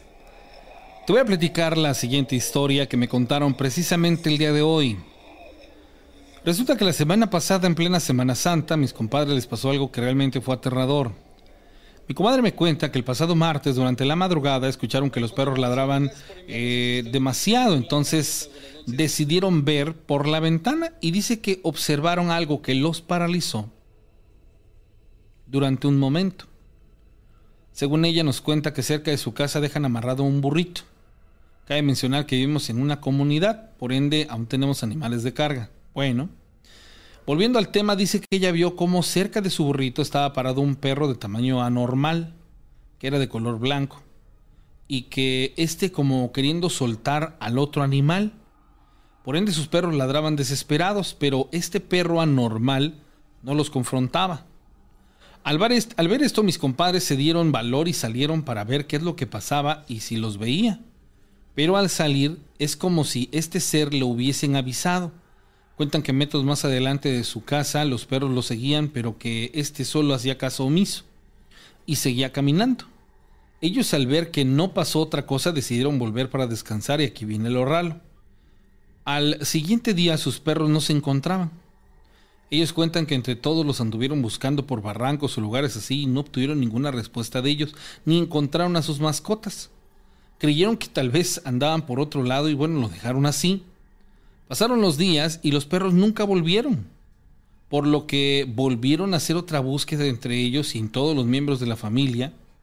Y aquí es donde precisamente el Viernes Santo, ya de noche, fueron hasta un lugar más pegado al cerro. Y como era tarde, aproximadamente las 10 de la noche, cuentan que en ese cerro escucharon el ladrar de los perros, pero que nunca los pudieron encontrar. Cuentan que desesperados decidieron volver, pero que cuando se alejaban del lugar, sucesos paranormales empezaban a ocurrir, como por ejemplo, que atrás de ellos alguien los seguía, pero como si arrastrara algo en el suelo. Regresaron lo más pronto posible y contaron lo sucedido, a lo cual una persona les sugirió visitar a una persona que les dijera si en realidad volverían a encontrar sus perros o no. Así lo hicieron y efectivamente esta persona les dijo que si eran sus perros los que habían escuchado en aquel lugar, pero que sus perros estaban encantados por algo y que no los dejaría regresar. Incluso les dijo que una perra estaba esperando sus cachorritos, pero que nunca volverían. Algo que sí es sorprendente es que les dijo que no iban a volver a casa y que tampoco trataran de buscarlos porque los perros los salvaron a ellos de que se los hubiese llevado esta entidad. Aquello que vieron esa noche en su casa es de lo que estamos hablando. Y les dijo que si los volverían, los vuelven a buscar, tendrían que ir preparados con agua bendita, alcohol, reliquias y otras cosas. Hasta el día de ayer ha pasado una semana de que los cuatro perros están perdidos, a excepción de que esa persona les dijo que solo uno regresaría, porque el perro es más fuerte que los demás, y dicho y hecho, uno solo volvió, y tres hasta la fecha siguen en este lugar, y según esta persona dicen que lo que los tiene encantados jamás les va a permitir volver a su hogar. ¡Wow! Saludos a Jaime Pérez de la Unión Americana. ¡Qué increíble! Dice, dice una persona, en este momento estamos viendo las luces, pero ya muy abajo. Cuando vean este tipo de cosas, ojalá y me puedan eh, regalar una evidencia por medio de una fotografía. Esto estaría sensacional la hora exacta y el lugar para poder ir haciendo un registro. Maribel García en la Unión Americana, ¿cómo estás? Te mando un enorme saludo y gracias de verdad por estar en sintonía del programa Historias de Miedo. Son ahora las 11 de la noche con 27 minutos. Yo le invito a que usted se comunique conmigo al 271-718-4498. Si son tan amables, ese es el número, mi número de teléfono personal. Este... Para que pues bueno, eh, me vayan ahí contando sus historias y vayamos eh, pudiendo pues platicarlas, ¿no? Que a final de cuentas esa es la, la enorme intención que tenemos de, este, de esta situación. Saludos Amelia, saludos a todos los que están conectados, gracias de verdad por estar conectados. A mi buen amigo Orlando, que ojalá esté conectado, también le mando saludos a su esposa. Dice, me quedé con el asunto que están, ok. Ah... Ah, ok, eso no lo, no, lo he, no lo he leído, pero ahorita lo voy a, a leer. Excelente, de hecho es la idea, perfecto. Bueno, es que me mandan unos mensajes ya sobre contextos de situaciones que, que vamos ahí viendo y este... Y ya dice, los extraterrestres son ángeles o demonios. Bueno, esa situación sería ya de profundizar, ¿no? También, este... gracias, biólogo, gracias, te agradezco. Eh, bueno, muchas gracias a la gente. Me voy, a, me voy a poner a leer las historias que me van mandando. Gracias a la gente que, está con nosotros en estos instantes. Construama Marego, buenas noches. Buen programa, saludos desde Santa Leticia. Eh, Ángel 7, a María Rosas. Mamá dice que cuando andan los perros muy feo, como si les aventaran a alguien que jamás nos asomemos por la ventana. Y a mí un día me dio por abrir la puerta. Según las montañas de Honduras, esos duendes salen enamoran a las mujeres, las llevan serenata y a los hombres les ofrecen dinero y se aguantan los latigazos que les dan, me imagino que les, les dan la recompensa. Ese tipo de cosas también son así como muy arraigadas, ¿no? De ciertos, de ciertos lugares. Me llegan a, sorprender pues por el, el, tipo de situaciones que se llegan a presentar en torno a este tipo de, de situaciones. Gracias a la gente que va eh, compartiéndonos sus historias. Morningstar dice, en Tamaulipas hay una historia de una señora que le decían bruja y siempre traía tres perros. Una familia que tenía un snack, siempre le daba sobras a los perros. Que tenía un snack. ¿No será un schnauzer? Siempre le daba sobras a los perros y lo trataban mal a la. Y, no trataban mal a la señora. De repente comenzó el cobro de piso por el crimen, ok, y eh, extorsionaba a una familia, por ello no quería pagar. En esos días murió la señora y las personas estas fueron armadas a sacar a la familia y a quemar el lugar, pero escucharon cómo ladraron tres perros y los malos gritaban y corrían. Los perros estaban afuera y defendieron a la familia, pero preguntando por los perros un vecino les dijo que ellos ya habían muerto por depresión, ya que su, su dueña se había muerto. Así que los perros fantasmas atacaron a estas personas que se dedican a la maldad. ¡Wow! ¡Qué increíble! A ver, para volvérselas a contextualizar, porque la lectura es un poco eh, difícil por ciertos aspectos que no quiero mencionar. Resulta ser que una mujer que tenía tres perros, a quien le llamaban bruja, este, tuvo ahí unos detalles. Cierta, ciertas personas fueron a, a, a arreglar cuentas con ella y los perros hicieron su trabajo de cuidadores del lugar. Y resulta ser que los perros, al igual que ella, ya estaban fallecidos. ¡Wow! Perros que se mueren por depresión. Ya había yo escuchado sobre eso, no estaba yo eh, completamente seguro de esta situación, pero qué increíble cómo se pueden dar este tipo de, situaciones. Imaginen ustedes ya llegar a un punto de decir que el perro, por cuestiones depresivas, había eh, fallecido. Eso es algo interesantísimo. Ojalá me puedan regalar un like en la transmisión. La gente que, que nos está viendo en estos instantes, regálenme un like. Sería sensacional que en la transmisión me regalaran su like, las personas que están conectadas, las que se van conectando, quienes ya están desde el principio, pero bueno, que no han dejado su like, bueno, sería sensacional que me pudieran hacer el, el favor. Laura Soto, ¿cómo estás? Buenas noches, Alma Salazar. Pobres perritos, sí, la verdad que en esos sentidos sí son situaciones muy, muy, muy, este, muy impactantes. Pero bueno, ojalá me puedan regalar un like. El Roberto F. Medina desde Dolores Hidalgo. Gracias, Roberto. Te mando un saludo enorme. Dice Hachiko es uno de ellos, creo que así se llamaba. Ah, ok. Vientos. Sí, esto, esto de los perros llega a ser algo, este, de alguna otra manera sensacional. Bueno, a ver, esta historia que les voy a platicar es una, una, una historia que cuando me la platicaron, dije yo, órale, ¿qué, qué, qué situaciones llegan a veces a vivir las personas. Pero más allá de esto, aquí les voy a decir una cosa a la que nos enfrentamos por cuestiones hasta inclusive de morbo. A mí cuando me platican las historias generalmente pongo mucha atención por la cuestión esta de los detalles. Pero más allá de eso, de pronto veo las caras y las, las, gesticulaciones de las personas al, al armar los diálogos y, y, cómo van o vuelven a vivir las cosas. Y de pronto me digo, ay caray, o sea, es que esta persona sí se, se, se apasionó, ¿no? Al momento de platicármelo. Y esto sucedió. En las muchas cosas que hemos hecho, ustedes sabrán que vamos a, por ejemplo, este domingo vamos a, a Totomochapa. Si hay personas interesadas en ir a conocer la cueva, márquenme, solo tienen que pagar su, este, su, transporte y algunas actividades. Pero bueno, hay, para las personas que quieran ir ahí, avísenme al 271-718-4498. Va a estar muy bonito. Pero bueno, ya haciendo de lado esto. En esas tantas de las cosas que vamos a hacer, uh, vamos ahí al, al, al y a todo este rollo. Bueno, ahí conocí a una señora. Y cuando digo señora es porque tendrá, no sé, por lo menos... ¿Qué les gusta? Yo creo que un cerca del quinto piso fácil. Eh, una señora muy agradable en, en, cuestiones de plática, pero también muy reservada. Y el día que me cuenta la historia fue porque yo me fui a parar junto a una bocina y ella estaba ahí parada.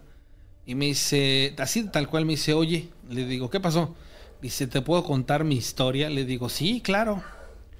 Dice, pero hazte para acá, dice, porque no quiero que escuchen.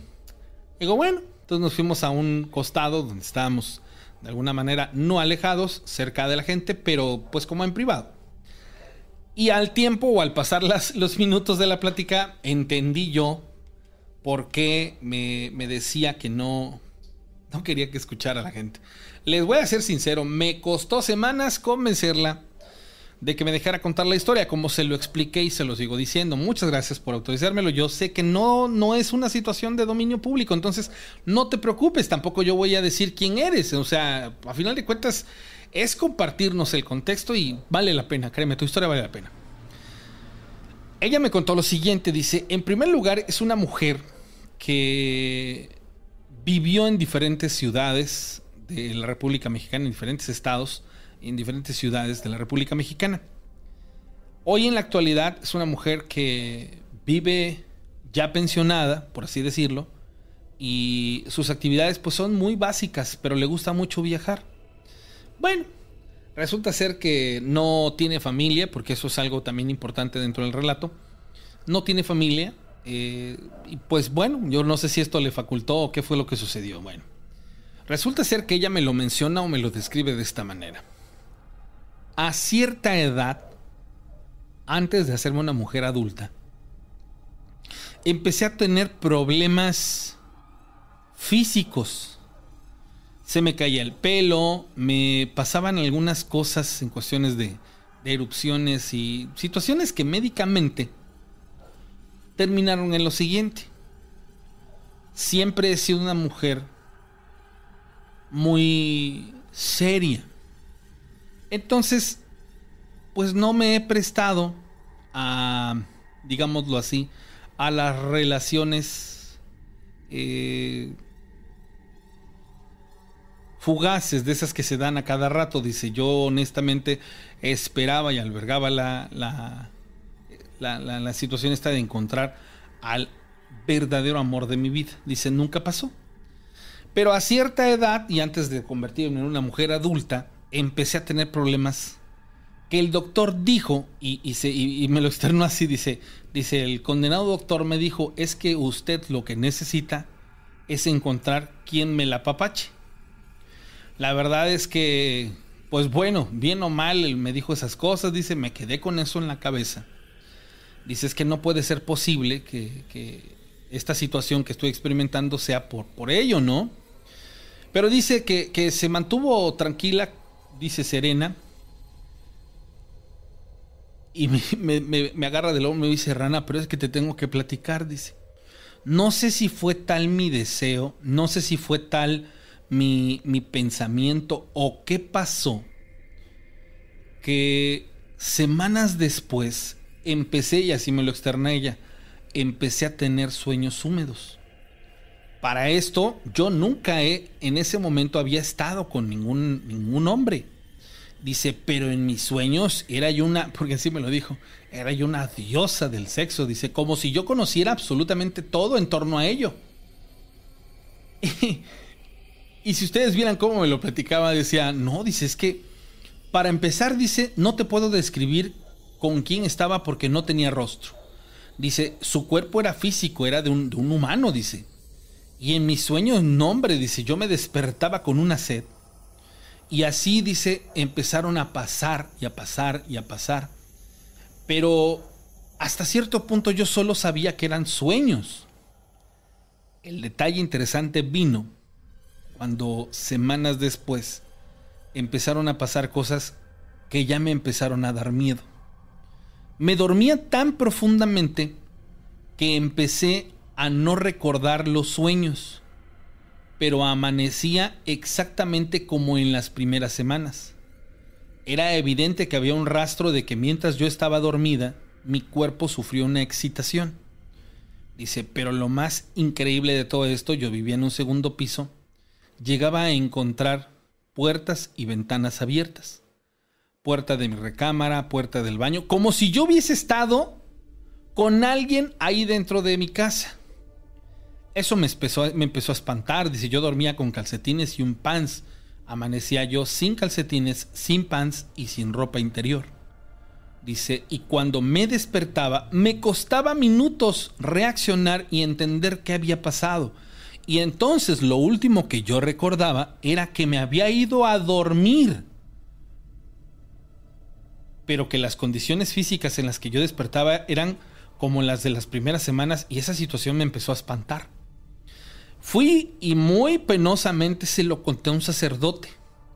El sacerdote me dijo que yo lo que tenía que hacer era orar, que tal vez estaba yo siendo molestada por lo que ustedes han platicado en el programa, los famosos cinco. Pero que yo tenía que rezar y, hacer que por medio de la fe y todo lo demás, pues ese tipo de cosas empezaran a dejar de, de pasar. La situación rana es que se apaciguaron unos meses tiempo después empezaron a volver a pasar, pero ahora ya no era el cuerpo de un humano, dice, yo veía una especie de bestia. Dice, era un cuerpo, dice, con muy duro. Era un aroma, inclusive, ella lo describe, dice, era un aroma como a, flores, estas, estas florecitas blancas, dice, que luego las andan vendiendo en la calle. Le digo, ah, ok, ya sé cuáles. Que tienen un aroma, dice, me encantaba el olor, dice. Y esta cosa que se me aparecía, dice, en mis sueños me desgarraba la ropa y me lastimaba. No puedo negarte que sentía placer, pero me lastimaba. Y entonces esa parte era la que me tenía confundida porque yo ya no sabía si estaba bien, si era correcto o lo que yo estaba experimentando era algo pues de tenerle, de tenerle miedo. Dice, así estuve más o menos por un periodo de un año. Dice, justamente cuando, cuando pasó esta, esta situación, conocí a un, a un hombre, dice, y ese hombre me llamó la atención porque su aroma era muy similar al de la persona que se me aparecía en los sueños. Dice, y entonces esta, esta situación era algo sorprendente porque, fíjate Rana, que esta, esta, este personaje que se aparecía en mis sueños me hablaba al oído y me decía mi nombre y me decía, no tengas miedo, suéltate, yo te atrapo. Dice, y siempre me decía eso en mi oído, suéltate, yo te atrapo. Y yo no entendía. Dice, obviamente empecé a tener pues prácticamente más contacto con esta persona que les digo que me llamaba la atención porque olía muy similar, hasta el grado de que empezamos a salir y después de salir nos hicimos novios y pues siendo novios lo llevé a la casa. Dice, y estando en la casa empezamos digo, era la primera vez que yo estaría en este caso con una persona este, del tinte físico, en el aspecto terrenal, pues teniendo una relación. Y Serrana, no me lo vas a creer. Así como fue en mis sueños, fue con él. Era exactamente igual. Dice, ¿y sabes por qué todo esto se acabó? Porque esa persona, esa, ese hombre del cual yo me enamoré, siempre quería que tuviéramos las relaciones sin cuidarnos. Y obviamente, en mi forma y carácter de ser, yo le prohibí que se atreviera siquiera a pensar a hacerlo. ¿Por qué? Porque yo no quería tener hijos ni mucho menos. Rana dice, al poco tiempo él se enfadó tanto que me dejó de hablar. Me dijo, pues entonces si no es así y no va a ser como yo lo digo, no va a pasar absolutamente nada. Y a partir de que esta persona se alejó de mí, yo dejé de tener esa clase de sueños. Dice, y mi vida volvió a la normalidad. Fue algo muy extraño, no sé si fue producto de mi imaginación, si yo lo deseé tanto, o qué pasó, o qué ocurrió, porque eso que a mí me sucedió fue algo sumamente impactante. Ahí está la, historia, señoras y señores. Me, me, quedé, pues me quedé sonrojado, la verdad, porque le dije, no, le digo, pues qué, este, qué historia, ¿no? Pero sí, pues, como se lo dije, quién sabe qué, qué, qué procesaste a nivel emocional en tu mente que se materializó y luego, ¿qué sabes de este hombre? Dice, no, pues sé muy poco, dice, y tiempo después lo dejé de ver, dice, y pues no sé más. Ahí está la clave de esta historia, pero pues desgraciadamente pasaron después muchos años. Ya les vuelvo a insistir, yo creo que la historia que me contó fácil tenía unos 15 o 20 años de haber sucedido. Dice, uno de, un, día, día, un, día de estos hay que subir a Plan de Ayala, de, es de Miguel Aguilar para arriba. Se comenta que muchos ven brujas y cosas paranormales allá, claro. Me parece más que perfecto. Eh, María Rosas, mi mamá le dijeron que alguien la papacha. María Rosa dice, igual que alguien la papachara. Dice, eh, ¿han escuchado lo del niño de niño en cruz? No. Este es un tatuaje para tener poderes y nadie te dañe. Ah, eso sí, no, ¿eh? Déjame lo voy a platicar. Dice, eso comentan igual en tinajitas. Hay que tatuarte esa marca para tener inmunidad, incluso a los golpes. Ah, caray. Podría ser un caso de la presencia de un incubo. Claro. Eh, eso es una situación muy, muy, muy evidencial muy evidente. Eh, señora Margarita Murillo dice, wow, Alma Salazar, ay Dios mío, ya empezaron a... no, no, no, no. ¿Cuál? Saludos a Silvia Hernández. ¿Cómo estás, Silvia? Espero que muy bien. A JMX son flores de azar. Dice, ándale, esas flores de azar. Podría ser lo que, lo que pensó, lo manifestó. Y se curó de sus males. De ahí la frase, ten cuidado con lo que deseas porque se puede hacer realidad. Sí, eso, eso, yo sabes algo que lo que le, le, dije, le digo, ¿quién sabe en ese momento cuando tú hiciste este, esta, esta petición o este deseo, ¿a qué, a qué grado este, este, Pero no, está, está bien cañón este rollo. Dice, lo que comenta la señora más se asemeja a un nahual. Ah, eso es que quién sabe. Ese tipo de cosas eh, son definitivamente muy... eh, pasan, no sé. No sé, son, son extremadamente... eh, no sé. Ay, es que podrían venir muchas cosas a mi, a mi cabeza, pero pues bueno, este tipo de situaciones sí, sí de pronto llegan a ser impactantes, ¿no? Más porque las mujeres que lo cuentan, muchas son como muy reservadas en, en ese aspecto. Ahí sí se los, se los digo, o sea, son como muy de, de reservarse en esos aspectos. Y- y bueno, no sé.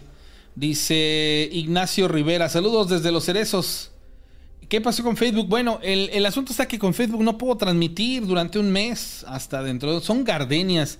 Bueno, entre gar- gardenias y azar, no sé si sean las mismas, pero son unas blanquitas que luego las ponen en una especie como de tronquitos, pero tiene un aroma bien rico. Y la verdad, este, ese tipo de cosas son, son sensacionales. Saludos a Jesús. ¿Cómo estás, Jesús? Eh, sí, muchas gracias por dejarnos ahí eh, un like en la transmisión.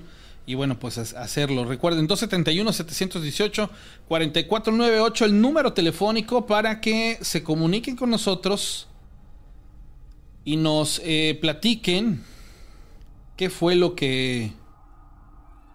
¿Qué fue lo que pasó? Saludos a mi amigo José Gámez. Saludos al buen Silverio. ¿Qué pasó, amigo Silverio? ¿No? Ay, Silverio, qué bárbaro eres. ¿Cómo dices cosas? Pero bueno, ¿qué te puedo decir, amigo? Las situaciones a veces apremian a, malos pensamientos cuando son completamente distintas. Pero hay cosas que no puede uno apresurar, hay cosas que no puede uno acelerar y hay que tener paciencia. Eso es absolutamente el secreto de todo. Ya después viene el remordimiento de, oh, ya estaba yo ahí pensando cosas, diciendo cosas y ni al caso. Desgraciadamente, pero bueno, ya en esa situación no me, no me apremia, al contrario, me, me- relaja. Eh, posibilidad para... Ok. Bueno, el, el asunto es este. Voy a continuar con más de las historias que me hicieron llegar gracias a la gente que se comunica conmigo y que pues viene a bien, tiene a bien comunicarnos, platicarnos estas historias. Porque dice, Snack es un negocio donde venden nachos y elotes. Ah, ok. Ya, ya, ya. Era una familia que tenía un negocio entonces, donde vendían nachos y elotes, ya te entendí. Entonces la señora bruja y los perros no eran este, los, que, los que estaban ahí, sino digamos que... Esto con referente a la historia que les platicé hace ratito, que les digo que está, que está sumamente interesante por, por las cuestiones de, de las cosas que, que ahí van platicando, ¿sale? Entonces, pues bueno, de pronto llama mucho la, la atención todo este tipo de cosas. Este. Pero bueno. ¿Qué les puedo decir? Bueno, a ver, entonces me voy con la, siguiente historia. Rana, lo que te voy a platicar es algo que nos ocurrió a mi mamá y a mis hermanas y a mí. Dice, nosotros somos originarios del Estado de México y nos venimos a vivir a Chiapas. Cuando llegamos, la casa a la que nos invitaron a, a vivir es de unos familiares, dice, dice, es increíble, pero cuando nosotros llegamos, dice, la casa se veía muy agradable, una pequeña casita, dice, de dos habitaciones, un baño, tenía un pequeño corredor para estacionar un auto, dice, su cocina y atrás un patio para lavar, dice, pero pues una cosa sencilla, no, no había este, no había más que decir del lugar. Cuando llegamos ahí fue por cuestiones de que tuvimos que venirnos a vivir aquí por cuestiones de trabajo y etc. etc. Estefanía Luna, puedes marcar al 271-718-4498. Ahí, ahí te puedes comunicar. Dice, bueno, la cuestión rana es que cuando llegamos a vivir aquí, dice, pasamos la primera noche. Llegamos al primer fin de semana. Dice, y pasados los, la primera semana, dice, empezamos a escuchar voces voces, rana, voces dentro de la casa. A veces eran en la cocina, a veces eran en el baño, a veces eran en la sala, pero normalmente eran en dirección opuesta a donde nos encontrábamos nosotros. Estábamos divididos en dos recámaras. Dice, y irónicamente escuchábamos a veces voces de hombres o voces de niños o voces de mujeres en la sala, en, el, en la cocina, en el baño. ¿Y qué clase de palabras decían? A veces decían, shh, shh, oye, palabras como, hey, ¿no me ves? Sí, sí, ya llegaron. Y todo tenía que ver o, hacía referencia a que nosotros habíamos llegado a habitar la casa. La verdad es que nos espantamos porque todos fuimos testigos de lo que ahí se escuchaba. Hablamos con las personas que nos facilitaron la casa y le dijimos, oigan, es que queremos preguntarles una cosa. ¿Verdad que espantan en esta casa? No, no, no, para nada. ¿Por qué? Dice, es que, dice, nos ha pasado que escuchamos voces que nos dicen, hey, psst", y que nos tratan como de espantar. Dice, la verdad es algo, algo extraño, algo raro, pero nos ha pasado. en serio se vio la bombona aquí atrás, híjolas, qué miedo. Este, y resulta ser que nosotros sí los hemos escuchado. Dice, mejor díganos la verdad, dice, porque la verdad ha sido bien molesto. Dice, ese asunto, dice, y si no para hacer algo. No, dice, nosotros no sabíamos que espantaban en la casa.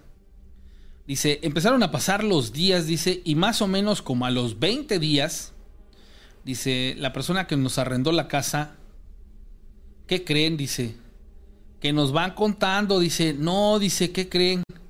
Dice, ya sabemos por qué, por qué los espantan. Dice, lo que pasa es que en esa casa falleció una familia entera. El papá mató a los niños y a la esposa y luego se suicidó. Nosotros compramos la casa sin saber. Ah, bueno, Hola, buenas noches. buenas madrugadas. Sí, cierto, todavía noches. ¿Quién habla? Hola, mi nombre es Estefanía, Hola, Estefanía. Es- ¿De dónde nos hablas, Estefanía? desde Houston, Texas. Ok, ¿qué onda? A ver, te escuchamos. Mira, yo te voy a hacer ese cuento, pero ya anteriormente ya nosotros habíamos platicado y una vez te lo había contado, pero pues quiero volvértelo a contar A porque ver. Casualmente hace como dos meses tengo una amiguita que es de El Salvador y platicando esta historia me dijo que a su hermana le pasó algo muy parecido a lo que me pasó a mí.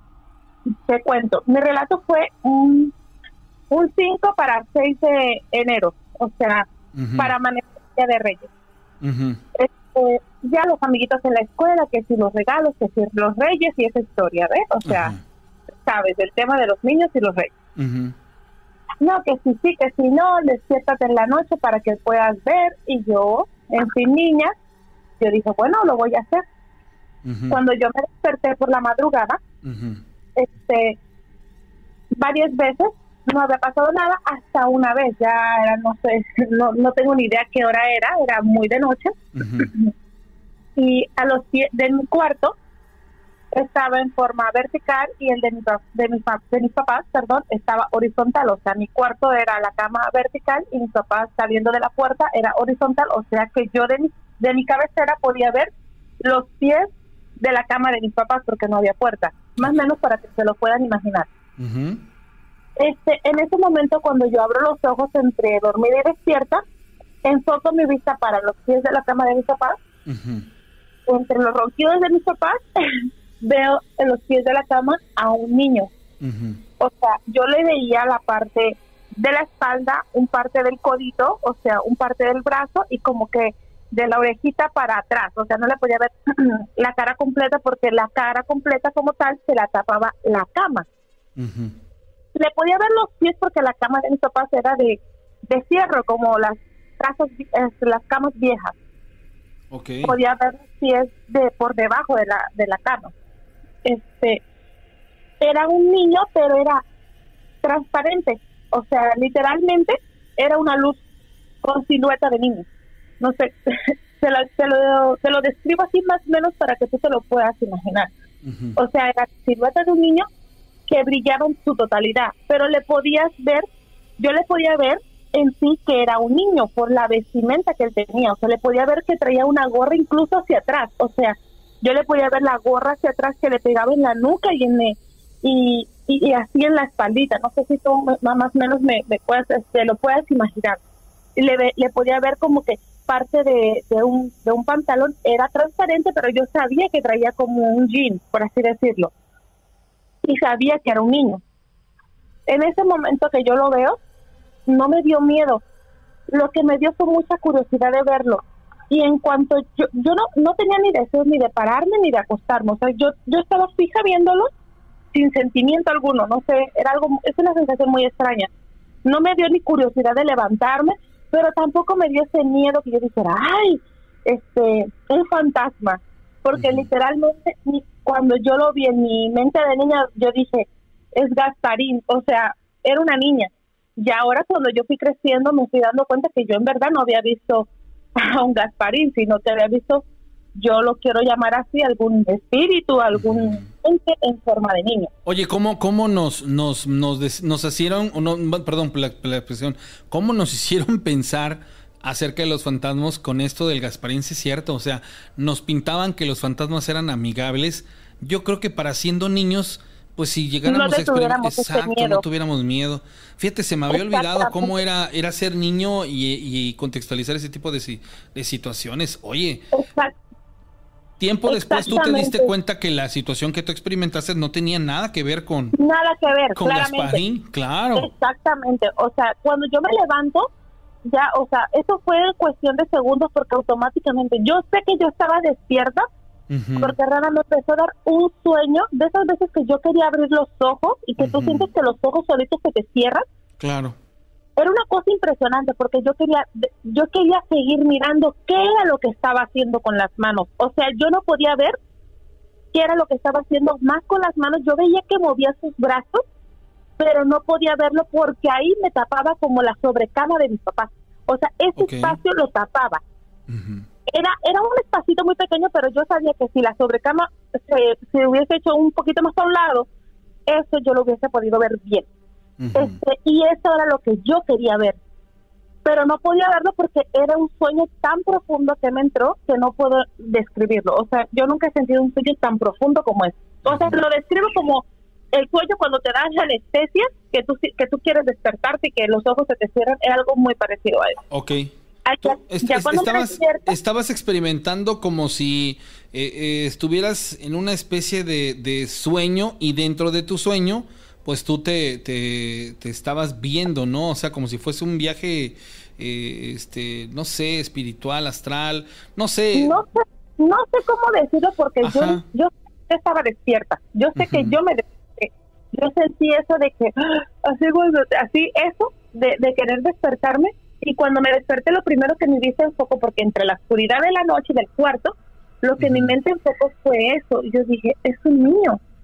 ¿Qué está haci-?" Pero eso fue como una cosa que yo decía por dentro de mí. No fue que me dio por gritar o por cualquier persona eh, normal o los nervios, pero a mí no me dio nada. Yo no tenía sentimiento alguno, no tenía sentimiento de miedo. Yo tenía sentimiento de curiosidad, de ver qué era lo que estaba haciendo, pero no de miedo. Ahora mismo, si yo veo una persona con esas características, bueno, yo me infarto, me muero ahí mismo. Pero en ese momento yo no tenía sentimiento, o sea, no sé, sentimiento de miedo o de o de querer gritar, eso yo no lo sentía. Era una cosa súper extraña. Ya cuando me desperté, yo fui y le dije a mi mamá, mamá, mamá, fíjate que me pasó esto. Yo le conté a mi mamá y mi mamá como que, ok, eso te pasa por querer despertarte para andar espiando a los santos reyes. O sea, fue como una cosa así como que mi mamá cubrió eso. O sea, todavía te, todavía te, te, te lo trató de manejar como algo. Ah, eh, sí. eso- No, qué bárbara. Y Qué entonces bárbara. yo, me- quedé con eso tan en mi mente todo el día, así como que fue el día de Reyes y yo estaba como que, ¿qué fue lo que yo miré ayer en la noche? Y yo me paré en los pies de la cama de mis papás y dije, pero es que aquí no hay nada, ¿qué podía haber estado haciendo? O sea, fue una cosa que nunca más pude, este, pude descubrir qué era. Ahora te cuento brevemente. Hablando con mi amiga, algo que pasó así, como un comentario que se dio, yo le dije, fíjate, me pasó esto, le cuento, y es del Salvador y me dice, fíjate que a mi hermana le pasó algo muy parecido. Dice que ellos vivían como en una finca, había muchos árboles, y en la noche a ella se le había olvidado como cerrar, este, escuchaban ruidos de afuera, y ella pensó que se le había olvidado cerrar como que eso de las gallinas, no sé cómo llamarlo, el gallinero. Gallinero. O-.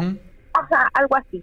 Y entonces ellos le- y su mamá le dice a su hermana, oye fulana, ve a cerrar, que no cerraste el gallinero. La muchacha va y dice que cuando ella entra, lo primero que ve al fondo es como una luz.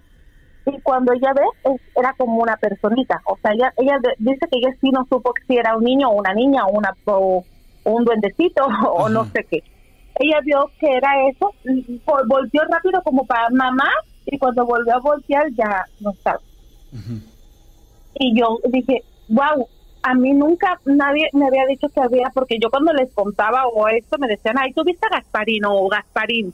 Y yo decía, no, no, no, que yo no vi a ningún Gasparín. Yo sé que yo estaba despierta, sé que fue lo que yo vi, pero nunca me había topado con alguien pues que me que, que hubiese visto lo mismo que yo vi porque yo sé que yo no estaba dormida o sea yo sé que que sí me desperté o sea que lo que vi fue en mis cinco o en mis dos y medio sentidos despiertos o sea fue algo muy extraño Sí, claro, o sea, no es una situación que, que tú hayas inventado, ni mucho menos, ¿no? Digo, y a final de cuentas, ¿cómo son a veces los papás, ¿no? De que tratan de darnos una... Bueno, es, es como lógico, ¿no? O sea, también es por protegernos. Digo, la verdad, entendámoslo desde una manera muy lógica y muy, muy sensata. Pero, ah, o sea, tener ese registro, esos recuerdos y de pronto llegar a la parte de la adultez y decir, no, es que lo que yo viví fue otra cosa. uno como niño a veces en la oscuridad de la noche uno dice no estoy viendo un hombre y cuando tú le dices mamá estoy viendo algo tu mamá prende la luz y lo que estás viendo es un bulto de ropa y hasta arriba una cartera de tu mamá y que hacía un sombrero entonces tú dices ok no no estaba viendo ningún hombre era el bulto de ropa mi imaginación en la noche y fue esta esta ilusión pero ese día no fue así ese día yo sé que yo lo que vi fue un niño o sea un niño. Ahora también a mi mamá se le murió un hijo, o sea, un hijo. Y yo a veces creo o ¿Que lo que viste fue eso? Sí, Oh, ya. ¿Y por Sí, qué en el incluso- gallinero? ¿Por qué en el gallinero? ¿Por qué apareces ahí? no, no, no, no, no, eso fue a mi amiga en El Salvador. Ah, O ok, sea, perdón. eso- no, eso le pasó a la hermana de mi amiga en El Salvador. O- ujú. Yo cuando le conté, oye, mi, mi hermana vio algo parecido a lo que tú viste. Ujú. Hace- O sea, ella no sabe si era una, un niño o una niña, dice, porque lo vio como que de repente que pasó algo así. ¿No podríamos Dice, decir que fue un hada o algo por el estilo? Pero era muy grande, o ah, sea, era más grande, ok. eh, eh, para mí era como una un niño entonces de cuatro, tres años. Para mí no es que fuera un bebé o que fuera un niño de 10 años, era una edad promedio. Bueno, pues a final de cuentas, ¿cuánto me dirán? Bueno, Digo, unos, ¿qué te no gusta? sé No sé cuánto pueda medir una 90 hada, pero centímetros. No, no, no, las hadas son más pequeñitas, digo, las podemos ver hasta de 30 centímetros. Pero sí tienes toda la razón, es un, un objeto más grande. Ok, y, Sí. y tú crees que fue precisamente ese niño que se le murió a tu mamá que tú lo que tú diste? yo creo, yo creo que fue mi hermano que se presentó de alguna forma, porque pues ahora recopilando así un poco de información, mis papás en ese momento estaban pasando una situación matrimonial como muy complicada. Y hace como dos años, en el tiempo cuando empezó el COVID, mi mamá tuvo una experiencia muy fea. O sea, mi mamá quebró en su negocio en el, en el DF, ella tenía un negocio y se vio en la ruina en la calle. Y entonces ella iba llorando por la orilla de la carretera. Yo creo que esto a lo mejor te lo, te lo cuento y te recuerdas. Mi mamá iba llorando, pero era una carretera, o sea, no había calles, era un, un baldío. Mi mamá tenía que caminar por la orilla de ahí para llegar a una parada de un autobús de un de un camión, por así decirlo, para poder llegar a su destino. O sea, esa era un buen tramo que era un baldío, que no era había casas. Y dice mi mamá que en ese momento ya iba llori, llori, llori, llori y pidiéndole a todo lo que existiera que por favor le ayudaran a pasar ese proceso que ya estaba viéndose pues muy mal. Y dice que cuando ella iba volteando hacia atrás porque tenía mucho miedo de que alguien la fuera a agarrar y la fuera a subir a un carro, porque por lo mismo que era una, una, una calle muy sola. Dice mi mamá que cuando ella de repente voltea, ve un muchacho parado atrás de ella, pero pegadito, pegadito, muy pegadito, y que mi mamá en cuanto lo quiere empujar, el muchacho da como un salto hacia atrás y le dice, no, tranquila, no te quiero hacer nada. Mi mamá me dice que cuando ella lo ve a la cara, mi mamá no responde, Ajá. se queda perpleja, se queda mirándole la cara y dice mi mamá que en ese preciso momento ella dijo, es mi hijo. O sea, en su mente lo dijo. El muchacho le dijo, con permiso. Y mi mamá se, se quedó mirando hacia ese mismo lugar donde mi mamá lo había mirado, el muchacho le pasó por un lado. Dice mi mamá que cuando ella quiso voltear para decirle, oye, o de dónde saliste o cualquier cosa, ya esa persona no estaba. Bueno, a mi mamá la tuvieron que recoger prácticamente desmayada. Tuvo que mi mamá llamarle a una tía porque ella no paraba de llorar porque ella decía que el que había visto era su hijo. Era su hijo, entonces no Eh, sé. Escucha, escucha esto que te voy a decir. José Antonio Melgoza Nájera aporta lo siguiente. Niño, no creo. Son ángeles, no tienen pecados, trascienden automáticamente. Aún así, aunque mueran de forma trágica, no vagan en el plano astral. Esto podría ser una explicación de que lo que tú, pues, pero digo, lo que tú vistes o la situación que se te está viniendo a la cabeza pudiese ser que no es en ese tinte, que sí tenga que ver con algo más, pero solamente es algo que, que- que aporta nuestro amigo José Antonio, ¿eh? no quiere decir que sea una realidad. Habría que adentrarnos más en el contexto para saber si esto pudiese ser una, una realidad.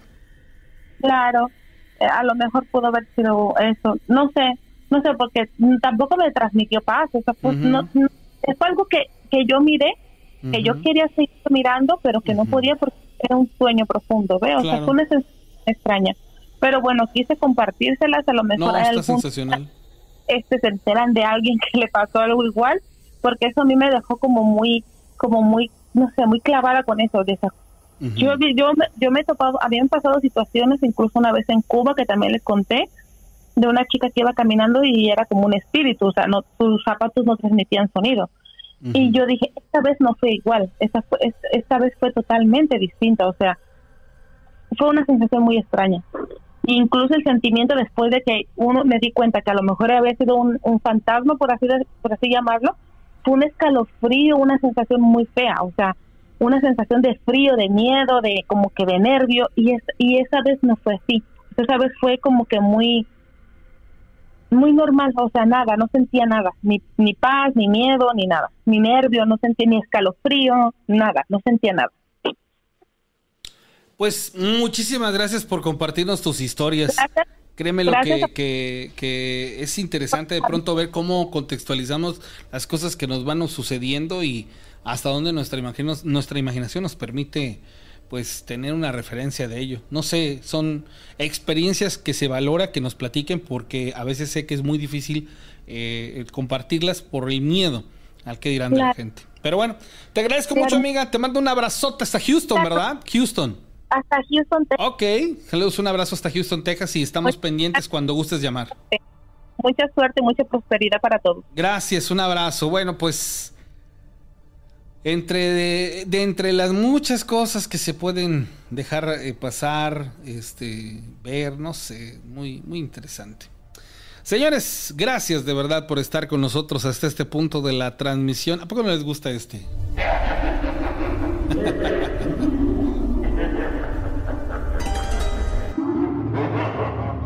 Bueno, llegamos a la parte final. Soy César René Morales La Rana y al ratito nos volvemos a conectar con más de las historias de miedo mañana jueves o al rato jueves.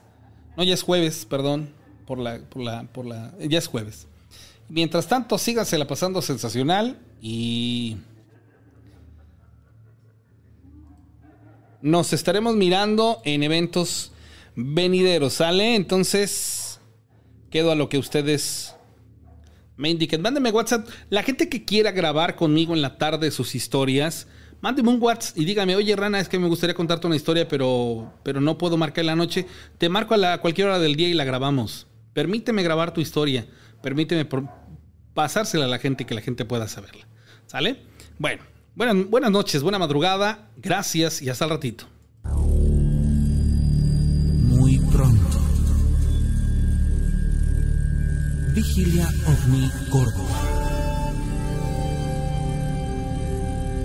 Mirador Cervantes y Lozano. Espérala.